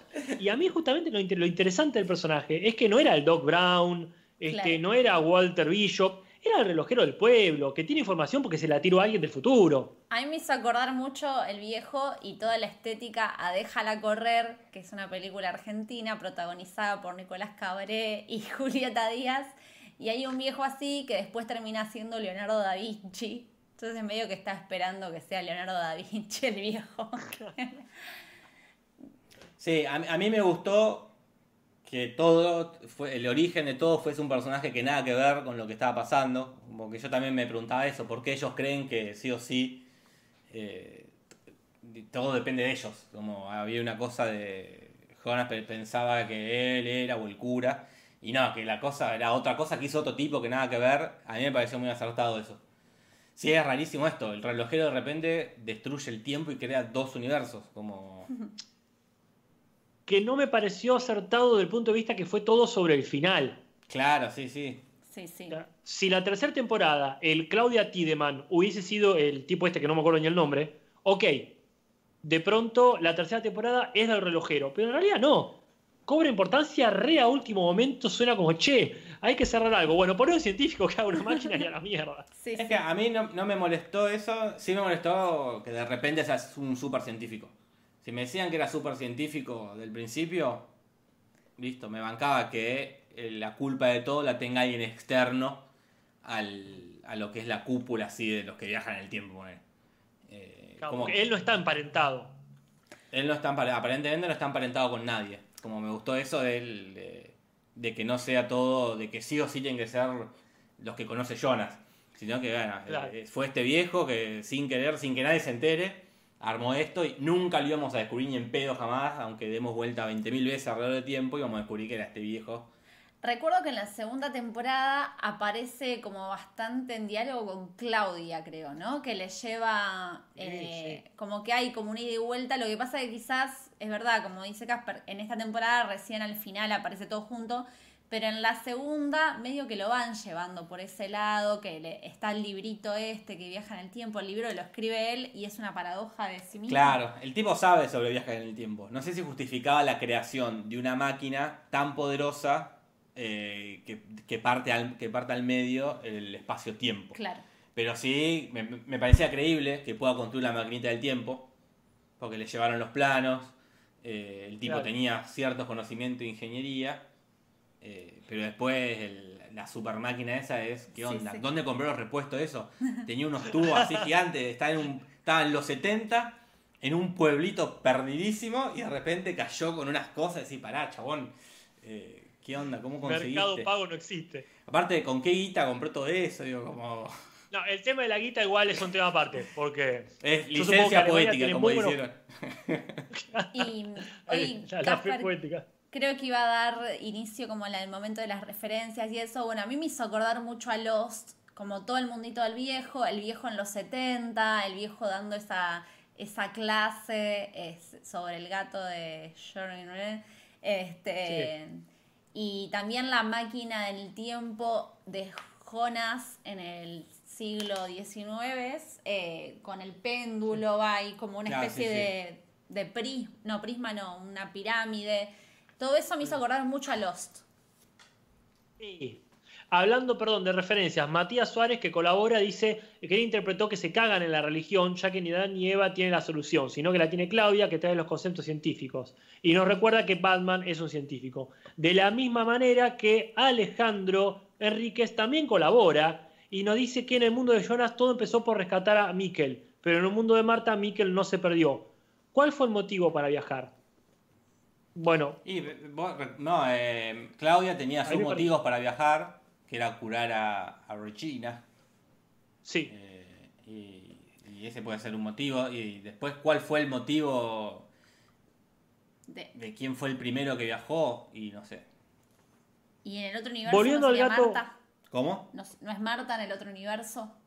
Porque viene Jonas. Sí, es esto de la Marta que cruza de un universo para el otro. Sí, sería. eh, conseguir un Jonas. Qué miedo, Jonas, en esa escena cuando está en la escuela que entra todo medio en sucio y ensangrentado y la mira fijo a Marta. Del centro estudiante, ¿no? Era el, eh, el de la izquierda que viene a, a pedir que se sumen a, a la sentada. Este, a nivel de referencias, bueno, un poquito se hablábamos justo cuando Jorge fue a sedar a Leia, pero, pero me parece de vuelta que como que la, la serie se ataja muy bien con eso. Si ves algo parecido a una cosa es porque lo pensamos, basta. Mm. Sí. Sí, después aparece, bueno, está eh, los póster, estas cositas que hablábamos hoy, los muñequitos. Eh, en la primera hace mucho hincapié en Houdini, ¿no? Que después eso... eh, Sí, tenía, el- el nene tenía esto de... de- Tengo miedo de mezclarlo con Kidding, porque había algo No, no, el nene que era el, el- hacía magia y decía, hacía el truco de magia y es no importa dónde, sino cuándo. Eh, porque en, en Kidding medio que pasa lo mismo con el hijo de Jim Carrey, que aparece y desaparece y juega con el gemelo. ¿Me acuerdo? Eh, sí. Hay una. Ah, bueno, lo de el error en la Matrix, que aparece también, la frase, que antes no aparecía, ¿no? En ninguna de las otras dos temporadas. No, No, sí, no. aparece en la, en la primera ¿En la primera? o en la segunda. Dice es un error en la Matrix. Sí, sí, es un código entre ellos, ¿Entre Ah. quién? entre Marta y Jonas. Mira, no me acuerdo. Ah, yo tampoco. Igual la- las vi las tres juntas prácticamente, así que me puedo confundir. Pero me parece que eso era de, lo, de, de los códigos que tenían ellos. Porque para mí un error en la Matrix es directamente vinculada a Matrix, la película. No sí, claro, si- por supuesto. Si antes existía esa forma de expresarte. No, No, no, totalmente es una referencia a Matrix que tiene que ver con los de vu, aparte que cada tanto están mencionando también. No sé si la gente tiene así alguna referencia para mencionar. Acá dicen And- Andrés Arzaguet y este Edgardo Hugo Zapico dicen que sí que aparece, que está en la primera, así que este, vamos a decir que sí. Sí, sí, mucha gente está que tiene que ver con eh, cultura popular de Dark. Los personajes haciendo lo que nosotros haríamos. Me sorprende, como siempre, las pocas referencias a los Simpsons, pero eso uno ya tiene que entender que en el resto del mundo no son tan importantes. No, no, suficiente que haya volver al futuro.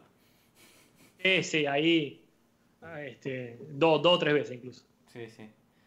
Ahí el- ¿cómo- ¿Cuál es el siguiente ítem? El siguiente ítem que tengo al menos anotado acá tiene que ver con eh, las explicaciones varias, que también un poquito ya lo hemos hecho, Ah. o las escenas destacadas, si queremos destacar alguna escena en particular. A mí me parecen muy buenas muertes. ¿Sabes, sí, Nati? Antes de avanzar con eso, porque en el chat están así, ahí Darío Chipeli dice como loco, que le voy a decir Chipeli solo para molestarlo, Matrix, no Matrix. Es que hay algo que a mí siento que hay como una especie de licencia lingüística en ese sentido, que pienso en Matrix y Matrix como la misma palabra, como quien dice una SC, ch. Digo, como que hay una cuestión de lenguaje a- de idioma a idioma que se puede tomar como una licencia para decirlo. Por eso ¿Quién pensaba que era lo mismo. No sé ¿Quién si el- dijo eso? eh, hay gente en el chat que dice que no es mat que no es Matrix, que es Matriz, pero para mí es lo No, mismo. es un error en la Matrix. Es en la, en la película cuando pasa lo del gato negro, que dicen exactamente eso. Este, pasó un gato negro y después otro. Pará, ¿era un mismo, el mismo gato o era otro? Me parece que era el mismo. Eh, Debe haber sido un déjà vu. No, es un error en la Matrix. Es la frase hecha y obviamente que Matrix quiere decir matriz, pero son esas cosas que ya no vas a andar traduciendo este, a esta altura del partido. Claro, sí, sí, para mí es lo Este. mismo y que lo pronuncias depende de dónde vivas, de una forma o la otra. Como decir, esta serie no es dark, es oscuro. Claro. Se llama Dark la serie. Yo digo, como en Dark, se va a entender que estoy hablando de esto. No nos preocupemos tanto por hispano, eh, hispanizar eh, todo. Eh, sí, es bueno, acá hay distintas visiones en el chat, hay gente que piensa lo mismo que nosotros y hay gente que está defendiendo, eh, les- aparecieron las niñas españoles de... Ahí está el tema. Si han visto la película, yo jamás vi Matrix doblada al castellano, pero es muy posible que digan la matriz, la matriz. Y jamás le voy a decir la matriz. a, a Matrix. Totalmente. Acá apareció Coffee Coffee- TV, perdón. ¿Qué dice eh, Coffee TV? Que patea la puerta con su tilde para opinar. Hola chiques, yo interpreté un mambo medio inter, interstellar cuando eh, Marta... Interestelar, Nati. Pensé que era por la película, Sí, o por la sí, es por película. la película, sí. Por la película, estoy jodiendo. Cuando Marta y Jonas... No, no, porque yo dudé, porque no sabía si era... No, no, eh, es como no la vi la bien. Cuando Yo Marta tampoco. y Jonas están en ese lugar de luces cuando se van de chicos en los roperos. El mambo del amor y el tiempo. Eso me pareció malísimo. que de repente estén parados ahí en el. ¿En dónde? ¿Dónde estaban parados? ¿Qué era eso? ¿sí? No, no era el código que se venía manejando hasta ahora. Eh, ¿Por qué se ven, abre el ropero y lo ve? ¿Por qué abre, si no, eh, fuera de código? Bueno, Sí. En DOA, pero es un código que se recontra crea, cada vez que alguien viajaba a una dimensión o tenía un momento como de estar en una especie de limbo, aparecían en un lugar así. Pero era un código de la serie que aparecía desde el principio a fin, que era cada vez que estás como medio perdido en el tiempo, apareces. Bueno, acá no, no, no, no está ese código. No, no está ese código. Fuera de código totalmente, ellos parados ahí en el espacio, viéndose por en el tiempo, y después se acuerdan, ah, eras vos el que vi en el... Recién ahora te acordás, ¿qué, qué es esto? Nada. No, aparte muy choto, porque como espacio limbo, tampoco respeta sus propias lógicas. Es decir, si vos me decís que estaban flotando en algún lado, bueno, ponele. Pero es como al estilo Harry Potter cuando pasa eso, que Harry Potter en un momento muere y va a una especie de lugar blanco que no te, te, te dicen bien clarito, ¿esto pasa en mi mente o es real? ¿Y qué importa? Le dice Dumbledore. Una cosa no quita la otra. Pero ahí, o, o están en un universo, pero están parados en un lado. ¿En dónde están parados? Claro. Sí, están Y tampoco pie. es que están parados como en una ruta, que decís, bueno, es una simbología. Como en Harry Potter están parados en una estación de trenes, porque es un símbolo importante para la película. En ese caso no se entiende. Si es, este, queda muy a mitad de camino de todo. Sí, sí, pésimo. Pésimo, pésimo. A mí Eh, sí me gustaron mucho las muertes. Las muertes. Sí, sí, a mí me gustó mucho la, y me dio mucha pena la muerte de Peter. Ahí eh, el chabón, el que estaba por violar a la piba, después le ensarta un cuchillazo en el cuello y queda ahí, no, me, me partió el Ah, alma. sí, sí, muy cruel. Porque aparte, el tipo debe haber muerto pensando, mientras yo me muero están violando a mi hija. Sí, horrible, sí, sí. Sí, sí, no. Compensa con el final en todo caso, ¿no? Pero el personaje termina, ese, esa versión del personaje posta termina de la peor manera. Qué terrible. Eso me pareció muy Game of Thrones, como Sí, sí. personajes que mueren cruel. Sí. Rodrigo Pablo Escudero nos aporta y dice que para que compremos un regalo a Gastón, este, porque quise pasarle eh, gigas para que, que me sobran y vomistar no me dejó. Claramente temen la opinión de Juli si lo quieren callar. Eh, No se había pasado un tiempito. Pero sí, a mí me parece que hay muertes así, las de los piedrazos, por supuesto, pero este pero en general tienen eso, que aún siendo simples son, eh, son llamativas, como cuando Claudia se mata a sí misma. Claro. Sí, yo pensé que decías también directamente con el momento de Avengers, cuando empiezan como a desaparecer. No. A eso me refiero la diferencia entre las muertes, cuando te estoy matando. Claro. Me pareció bastante ñoña. No, no, la, no la serie, no la última temporada, ni siquiera este, el último capítulo. Pero todos esos momentos son como. No hacía falta ser ñoño. Menos en una serie que se llama Dark, Cuando desaparecen. por ejemplo. Pero también todo el momento limbo, ese que es lo, lo más ñoño del mundo. Es que para mí le faltó más que tengan miedo, te estás desintegrando, hasta capaz que duele, es como que se están desapareciendo parte de tu cuerpo. A mí ahí a, to- a toda esa escena le faltó como un clímax para mí. Porque lo, lo paran al hijo del científico, le tiran la frase, el océano es lo que sabemos, la gota es lo que no sabemos. eh, y ahí, ah, bueno, dice el tipo, vamos, vamos, vamos. Era como, faltó como, no sé, que aparezcan los del trío Labio Leporino a, a intentar detenerlo, que haya, eh, no te digo una batalla, no, no te digo una super pelea final, pero sí algo que no le facilite tanto la resolución de toda la serie, porque eso al final fue el eh, hacer que el, que el pibe no vaya por el vuelo para la casa, fue la resolución de la serie. Y fue como, che, volvé para tu casa. Uh, bueno, está bien. Eh, y se fue. Pero aparte era volver para tu casa vos, que tampoco nos importaba, porque sos un personaje sacado de la galera. Sí. Sí, pero era como. eh, por- más allá de que ponerle que el chabón era cualquier cosa, no importaba el personaje porque era la palanca que había. Era un botón que había que apretar. Claro. Pero que vaya John y, y digo, bueno, lo aprieto, dale, pa, lo aprieta. Y no hubo, no tuvo ni una cosa, ni una fuerza que se lo pusiera. Marta que le diga, che, no, si apretás esto, eh, no, no nacemos. Eh, Claro. sí, O Bartos mismo, no sé, como. Faltó ahí una, una batalla, no necesariamente de pelea, no batalla de los bastardos, pero sí otra postura que se anteponga a esa, decir, eh, no está bueno que hagas esto, porque si haces esto, yo no voy a nacer, dice Bartos, ponele. Que es lo que pasa, el- una de las cosas más fuertes que pasa en la primera temporada. Cuando eh, eh, Jonas está a punto de rescatar a Michael del, a pasado y aparece el Jonas con barba que le dice, mirá, haz esto, pero implica tu desaparición. Claro, acá faltó eso. Otro personaje que... Sí, sí, sí, Gaspar. sí.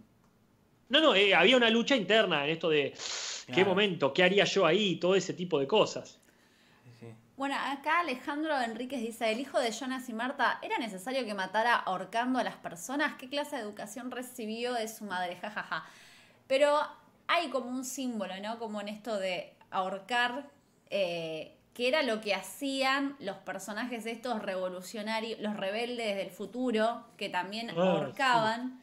Eh, pero no hay un momento donde denote, el- donde se vea el origen, ¿no? Del, del, del ahorcar. Es como ta- otra recurrencia, el ahorcar, matar ahorcando o a piedrazo. Claro. Bueno, la muerte de la secretaria de Claudia es terrible, aunque no la muestran. Me dio mucha pena, Ah. porque también no tiene nada que embarazada ver. aparte. Sí. Estaba embarazada. No tenía nada que ver. Es así. No, posta. Eso lindo, que el origen sea salvarla a ella. Claro. de los franceses. Claro. Eh, Sí, ahí, ahí ese momento me pareció re de tensión, porque era, uy, estos personajes están dispuestos a todo. sí, Sí, sí. sí. Sí, sí. Pero después, qué sé yo, la, la apurada mafiosa, que también me gustó mucho esa escena, a- al tipo que tenía que firmar el permiso, era, bueno, está bien, con, con amenazarlo ya alcanza, porque sabemos que el personaje te mata una embarazada. Es que eran medio Bueno, parte del plan. Para mí eran Sí. medio zombies, como que actuaban así como una, con una especie de impulso. No, no sé si tenían demasiado razonamiento. Eran, era raro esas personas. A mí no se, no se terminó de resolver. Como que de repente no aparecieron más. Van y le tiran esta onda a, a Tronte chiquito, que capaz que es el padre. Mm. Eh, pues, quiero creer que sí, porque si no, no tendría sentido que Marta y Jonas sean el origen, como que ellos sean el origen. Claro. ¿Cómo, cómo que, que se- me perdí? Que al hij- este, el, el chico labio leporino, Sí. es el papá de Tronte. Ah. O sea, el abuelo de Urlich. eh, O sea, el, tatar, el bisabuelo de Mikkel, o sea, el tatarabuelo de Jonas, su propio Claro. padre. Sería como una como una cosa, otro el círculo. Pasa que ese círculo ya no es tan fuerte como el círculo de Elizabeth y Carlota, que es más inmediato. Claro. Mi hija es Claro. mi madre. Sí, Pero lo, bueno. lo vas viendo aparte como con mucho más desarrollo. Bueno, hablando de desarrollo, me hubiese gustado que desarrollen también el tema del, del hermanito de Ulrich. Como ese pasado. Claro, sí, sí. A Mats, Mats Nielsen. Sí, eso como que se- me dieron ganas como de...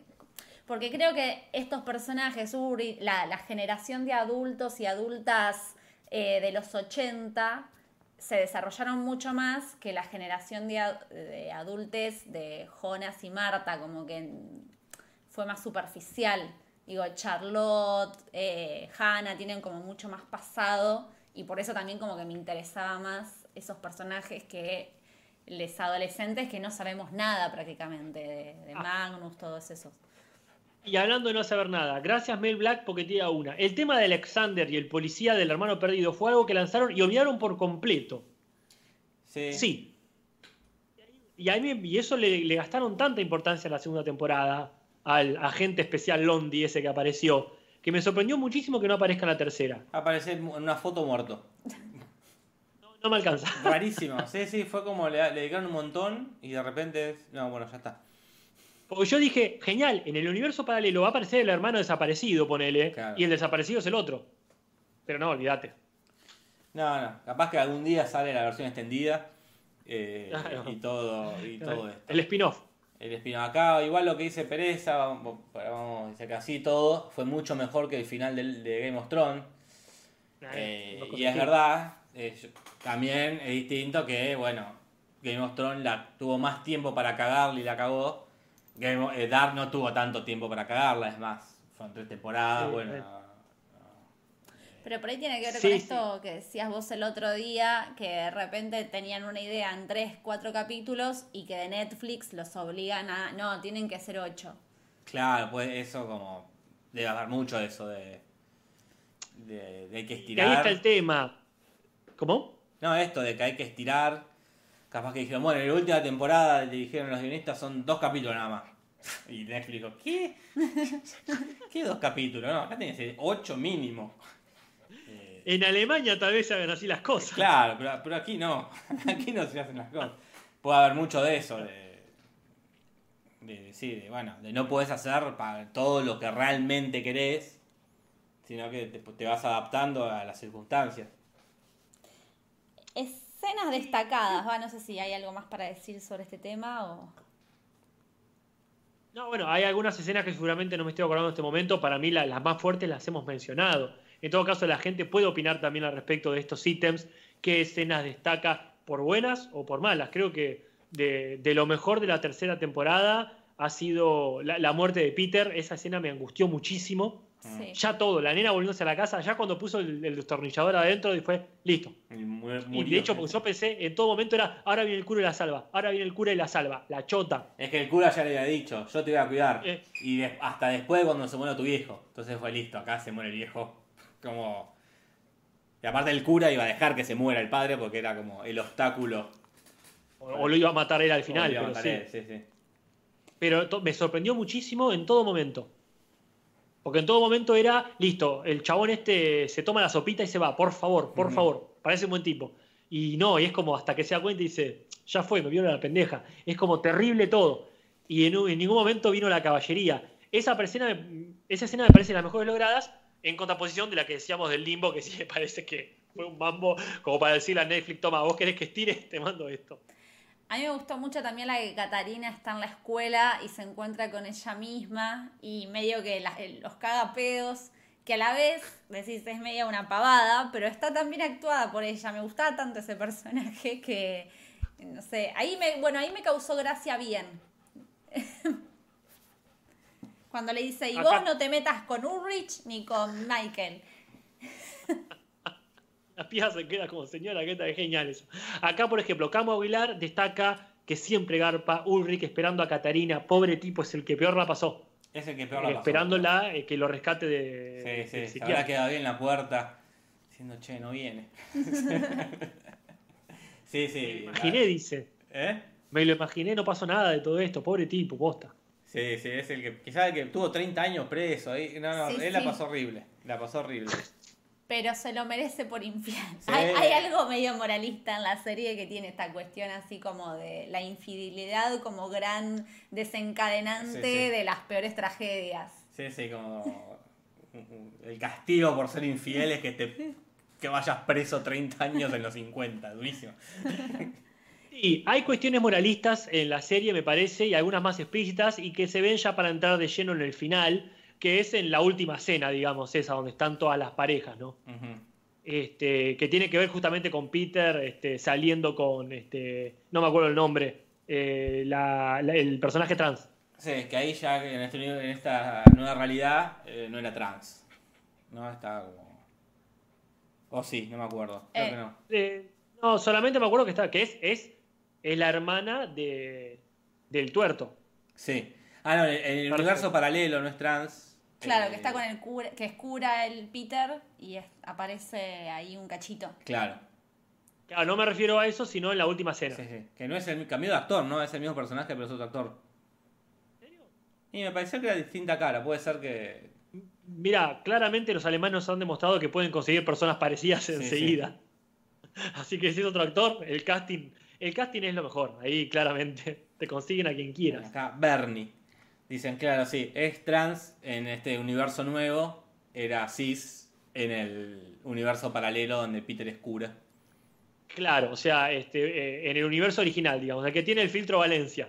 El- claro. Y ahora está este nuevo, el nuevo universo, el universo donde no, na- no, no nació ni Jonas, ni Marta, ni hubo máquina del tiempo, ¿no? Donde son felices. Claro, Eh, Uy, ya me re perdí, En el pero sí, final totalmente. en la, la- la escena final sería la, el- El de la escena final, tal cual. Sí. la escena final, que está Hannah con el tuerto, Sí. eh, Peter con, eh, con este Bernie, con esta Bernie, eh, Catarina sola, Regina viva.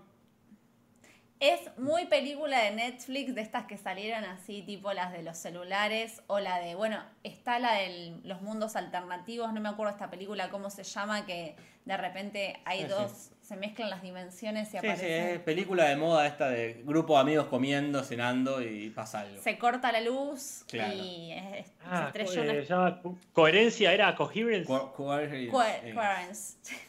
Coherence. Sí, como. Ahí sí, ahí sí se puede. Ahí es cuando uno puede eh, hispanizar, porque se pronuncia re difícil, dale, sí. Decimos coherencia si queremos. Pero por ejemplo, sí, totalmente. Eh, que ahí es donde se puede comparar absolutamente con Game of Thrones. Porque no puedo creer que hayan caído en el mismo chiste, que de hecho es lo peor que tienen los simuladores, quizá lo único malo realmente, que es el chiste del guante. Y el chiste de la famosa anécdota de cómo metió un burro en un burdel o algo por el estilo, eh, este, Tyrion Lannister. A mí me, me, me pareció simpático. Para mí cambia completamente el tono, o sea, por eso siento también que es como otra película, como que de repente se aliviana muchísimo, como que hay una decisión para mí, decir, bueno, acá se eh, evacuamos toda la, la cosa densa y trágica y arranca Sí. otra cosa. Somos otro- felices. eh, como que están así como en medio festivas, no sé, como que... Sí, sí, a mí me gusta por esta idea que. Y capaz que el mensaje es esta: no hay que tener hijos. Porque eran todos felices eh, porque ninguno tenía hijos. No, bueno, pero Hannah está Y embarazada. ahí, y ahí es donde se corta la, ahí donde se corta la luz y se corta todo. Justamente. Compro tu versión, Jorge. Me encanta Es esa como- moraleja. Eh, sí, vieron que si no tienen hijos son felices. Acá preguntaban por el Jonas que, que van a hacer. Que obviamente no es el, no va a ser Jonas jamás, No. porque este no, no tiene el- la genética de Mikkel. Va a ser un pibe que se llama Jonas, porque a ella le gusta el nombre Jonas. Eh, sí me gustó que al final la única que ganó fue Claudia. Eh, eh, fue la única que logró su objetivo, que es que no se muera la hija. Eh, Claro. de todos los que querían en esta guerra del tiempo, la, la que resultó victoriosa fue ella. Estaba ahí. La que más merecía resultar. la La que más lo reco- recontenta ahí, sin, sin el cáncer. Tal cual. No, bueno, pero ahí lo que decían del tuerto, a mí me, me encanta que hayan retomado eso, pero sí quería que lo expliquen para no caer en algo que ya hemos visto 20 veces. Esto de no lo voy a explicar. Para mí era que lo explique y sea una boludez, ponele. O que diga, una boludez. Difícil hubiese sido si perdía un brazo, ponele, qué sé yo. Claro, sí, sí. Pero bueno, este, sí coincido que el clima ese de Holgorio quedó muy bien y en esto de que al final se ponga la cosa dark y nos recuerden que todo bien, todo bien, todo bien, pero en cualquier momento el universo se puede poner oscuro. Sí, sí, sí, porque si el viejo ese pudo inventar una máquina que destroza el- los universos, la puede hacer cualquiera.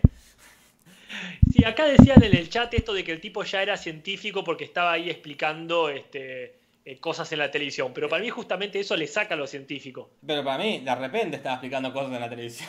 en, esta, en esta temporada estaba explicando cosas en la televisión. Sí, para mí eso fue como una cosa aparte, como un asterisco, eh, algo medio onírico y sí. Porque en la primera temporada 1 y 2 era un relojero. Con habilidades. Te hace una máquina de... ¿Cómo? con habilidades extra, porque hacerte una máquina del tiempo con un planito que te trajeron, que te explicaron, eh, pero no con no, no para hacer una máquina del Big Bang, era como, De pronto era Iron Man el chabón. claro, sí, sí, esa cosa rarísima. Acá preguntan si creemos que va a haber una cuarta temporada. Yo espero que no, creo que ha cerrado. No, no. eh, Por favor, no. de última un spin-off de eh, Caterina en los 80 y nos cuenten qué pasó esos dos meses que, que estuvo en los 80 y... O Hannah, Hannah en el siglo XIX. Pero ya. Hay mucho para contar. A mí no me quedó claro lo de los. Eh, ¿Cómo eran los eh, Tenenhaus? ¿Cuáles son? eh, Ah, lo- el Eh, tuerto. lo- Los del viejo ciego. El ciego. Ah, ah, claro, eso queda ahí como. Y eso lo, nada, quedó como fue una- la explicación. ¿Cómo justificar que Jonah Hippie tenga una máquina del tiempo con, con dónde consiguió trabajo? ¿Dónde sacó la plata? No, es que es una familia que está hace siglos investigando con el tiempo y ya la, pagó, la pagaron ellos. Claro. Como- la pagaron ellos. Claro, sí, sí, porque antes decís, ah, ¿de dónde sacaron la tremenda mansión? Bueno, con- y, eso inventaron la- al ciego este millonario. Es como, sí, sí, yo soy el que pone la plata.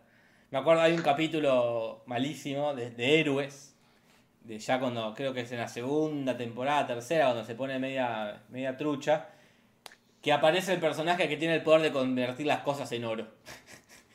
Y Excelente. dice, ah, qué buen poder, sí, con esto podemos financiar todos nuestros estudios. Se sacó de las manos. Y, el- y, claro, que, eh, bueno, y es esto es lo mismo, es el personaje excusa para decir dónde sacan la guita.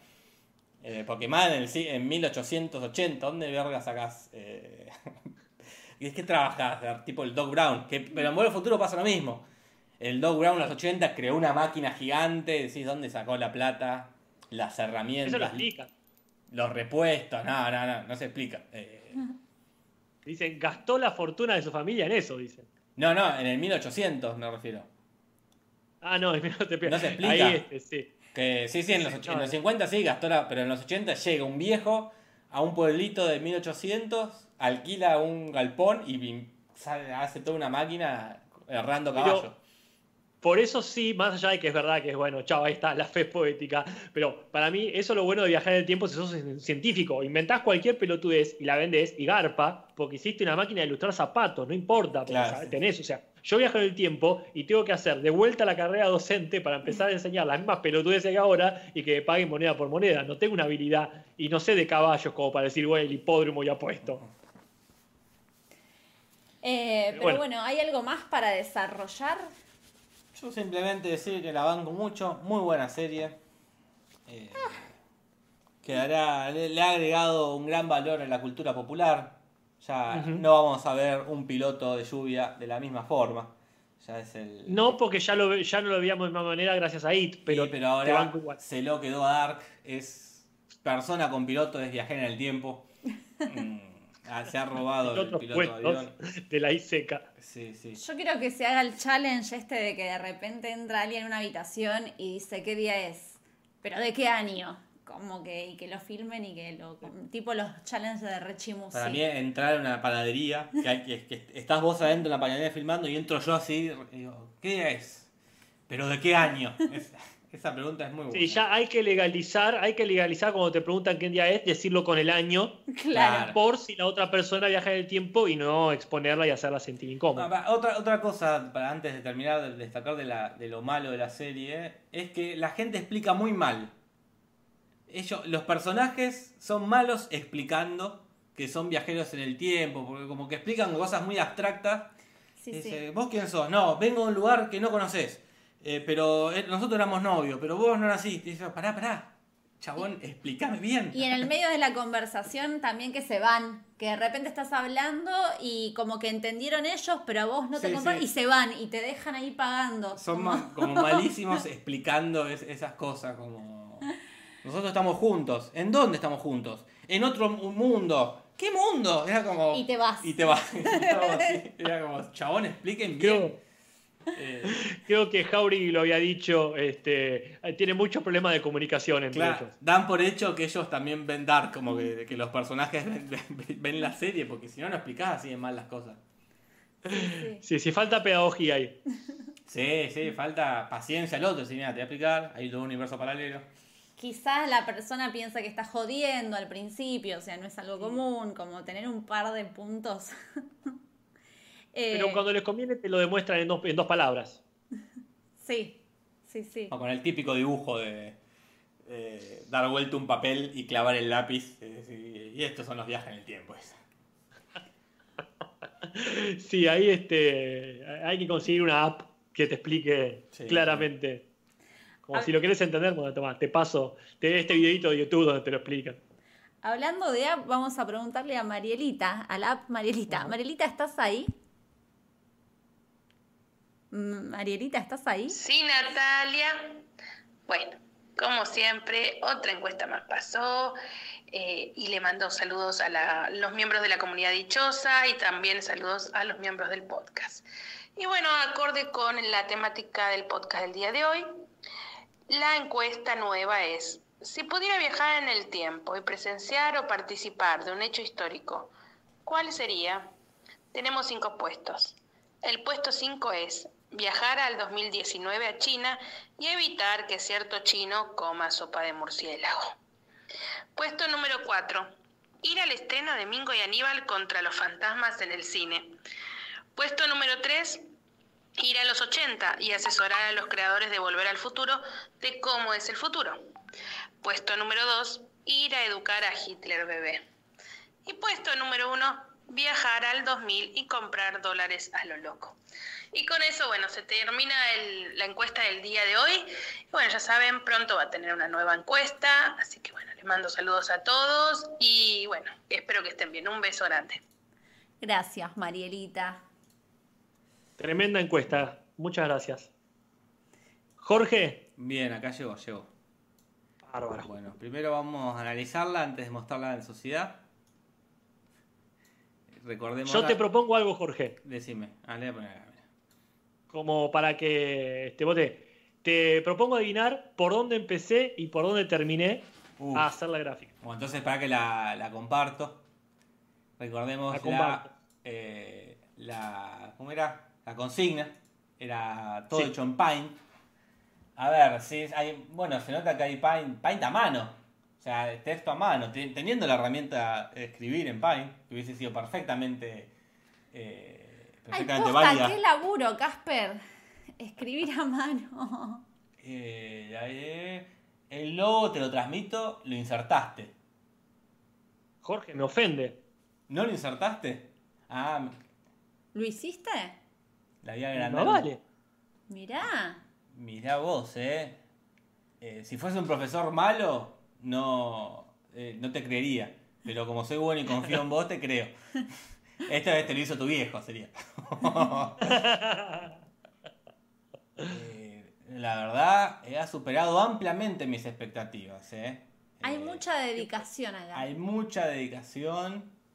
Eh, ¿Por dónde empezaste?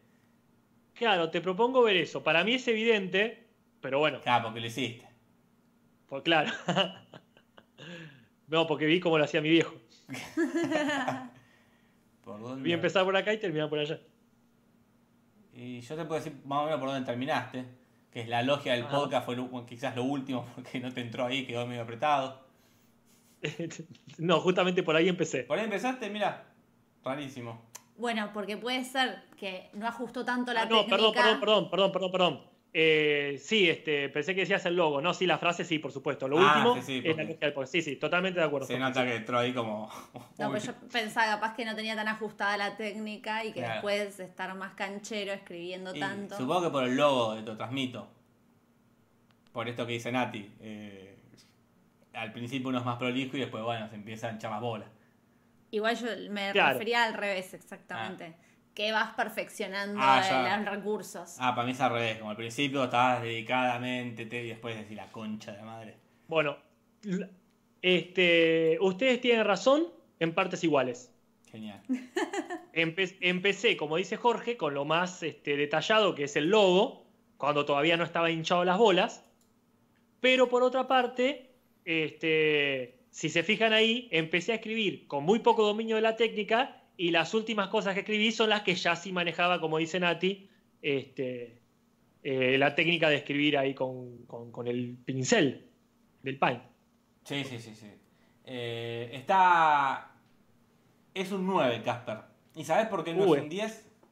¿Por qué? Por lo que dice Alexis Cerantes. Faltó usar el aerosol. Ay, tiene toda la razón, es verdad. Y esa es una clave fundamental en el país. Oh, es verdad, es verdad, es verdad. Yo voy a defender el Paint, que a mí me pasa hoy en día. Yo soy de usar mucho Photoshop. Pero de repente me bajo o encuentro un archivo perdido que tiene una, no sé, que es rarísimo, que Photoshop no te lo abre, que nada te lo abre, y Paint te lo abre. Es como el de que hablamos con Jorge siempre, el del conito para ver videos que te abre cualquier cosa. Para mí, Paint te abre cualquier imagen. Sí, sí, coincido totalmente y creo que el día que me vaya de Windows directamente a Linux o lo que se use, eh, va a ser cuando saquen el Paint o el Paint Brush, como le decíamos hace millones de años. Pero sí, comple- completamente de acuerdo. Hay cosas que decís, ya fue, a la mierda, lo tengo que resolver en dos minutos y lo resuelvo. Yo todavía no sé cortar tan fácil en el Photoshop como es en el Paint, es pim pam pum. Claro, sí, sí. Eh, Recortar sería. sí, sí. Yo sí, yo banco Bueno, Jorge. Photoshop a muerte. Sí. Aprobadísimo Casper. Eh, un 9. Para la próxima, si algún día te van a pedir algo con Paint, aerosol.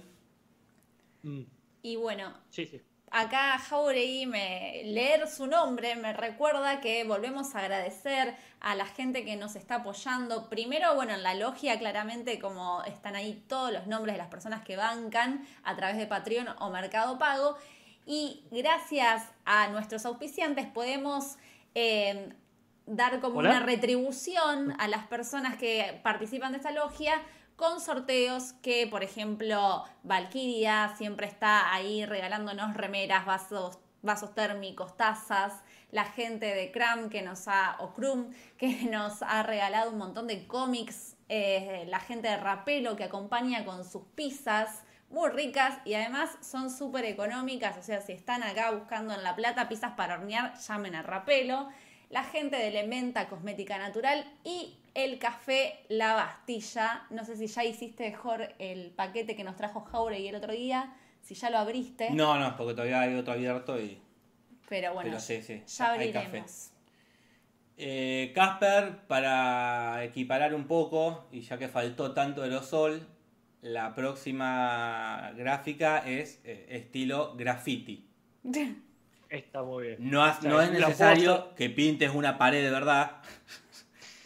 Eh, si querés lo puedes hacer. eh, Ni que escriba todos los nombres así o sí. yo ahí no, No, pero- ahí sí que ese estilo graffiti. La única concesión es que no hace falta que sea eh, eh, realmente que salgas a la calle a vandalizar una pared. No, no.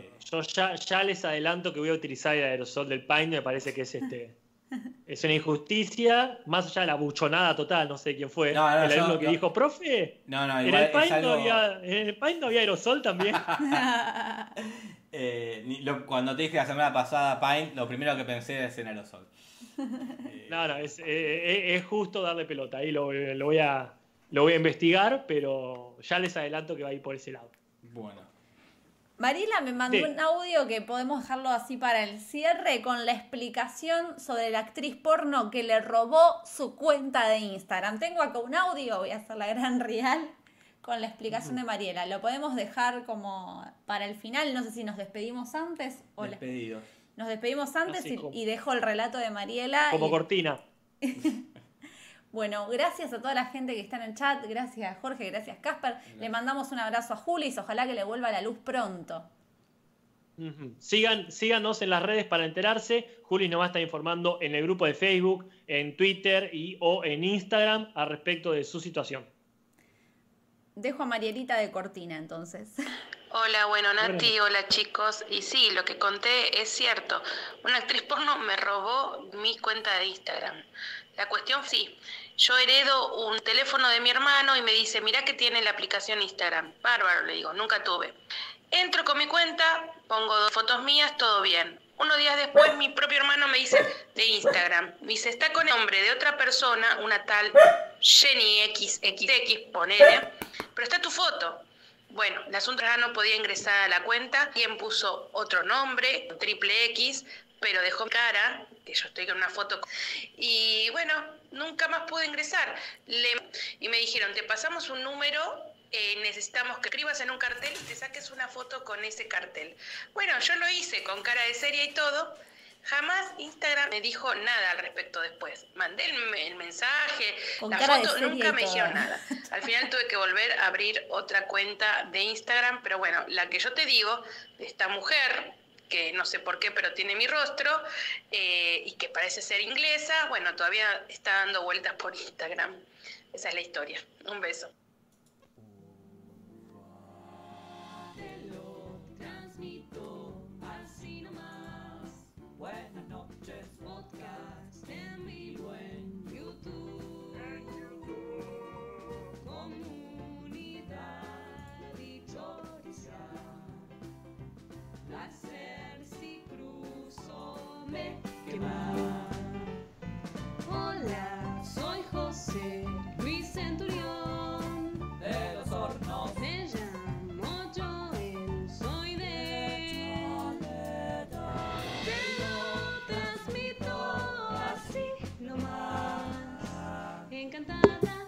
Transmito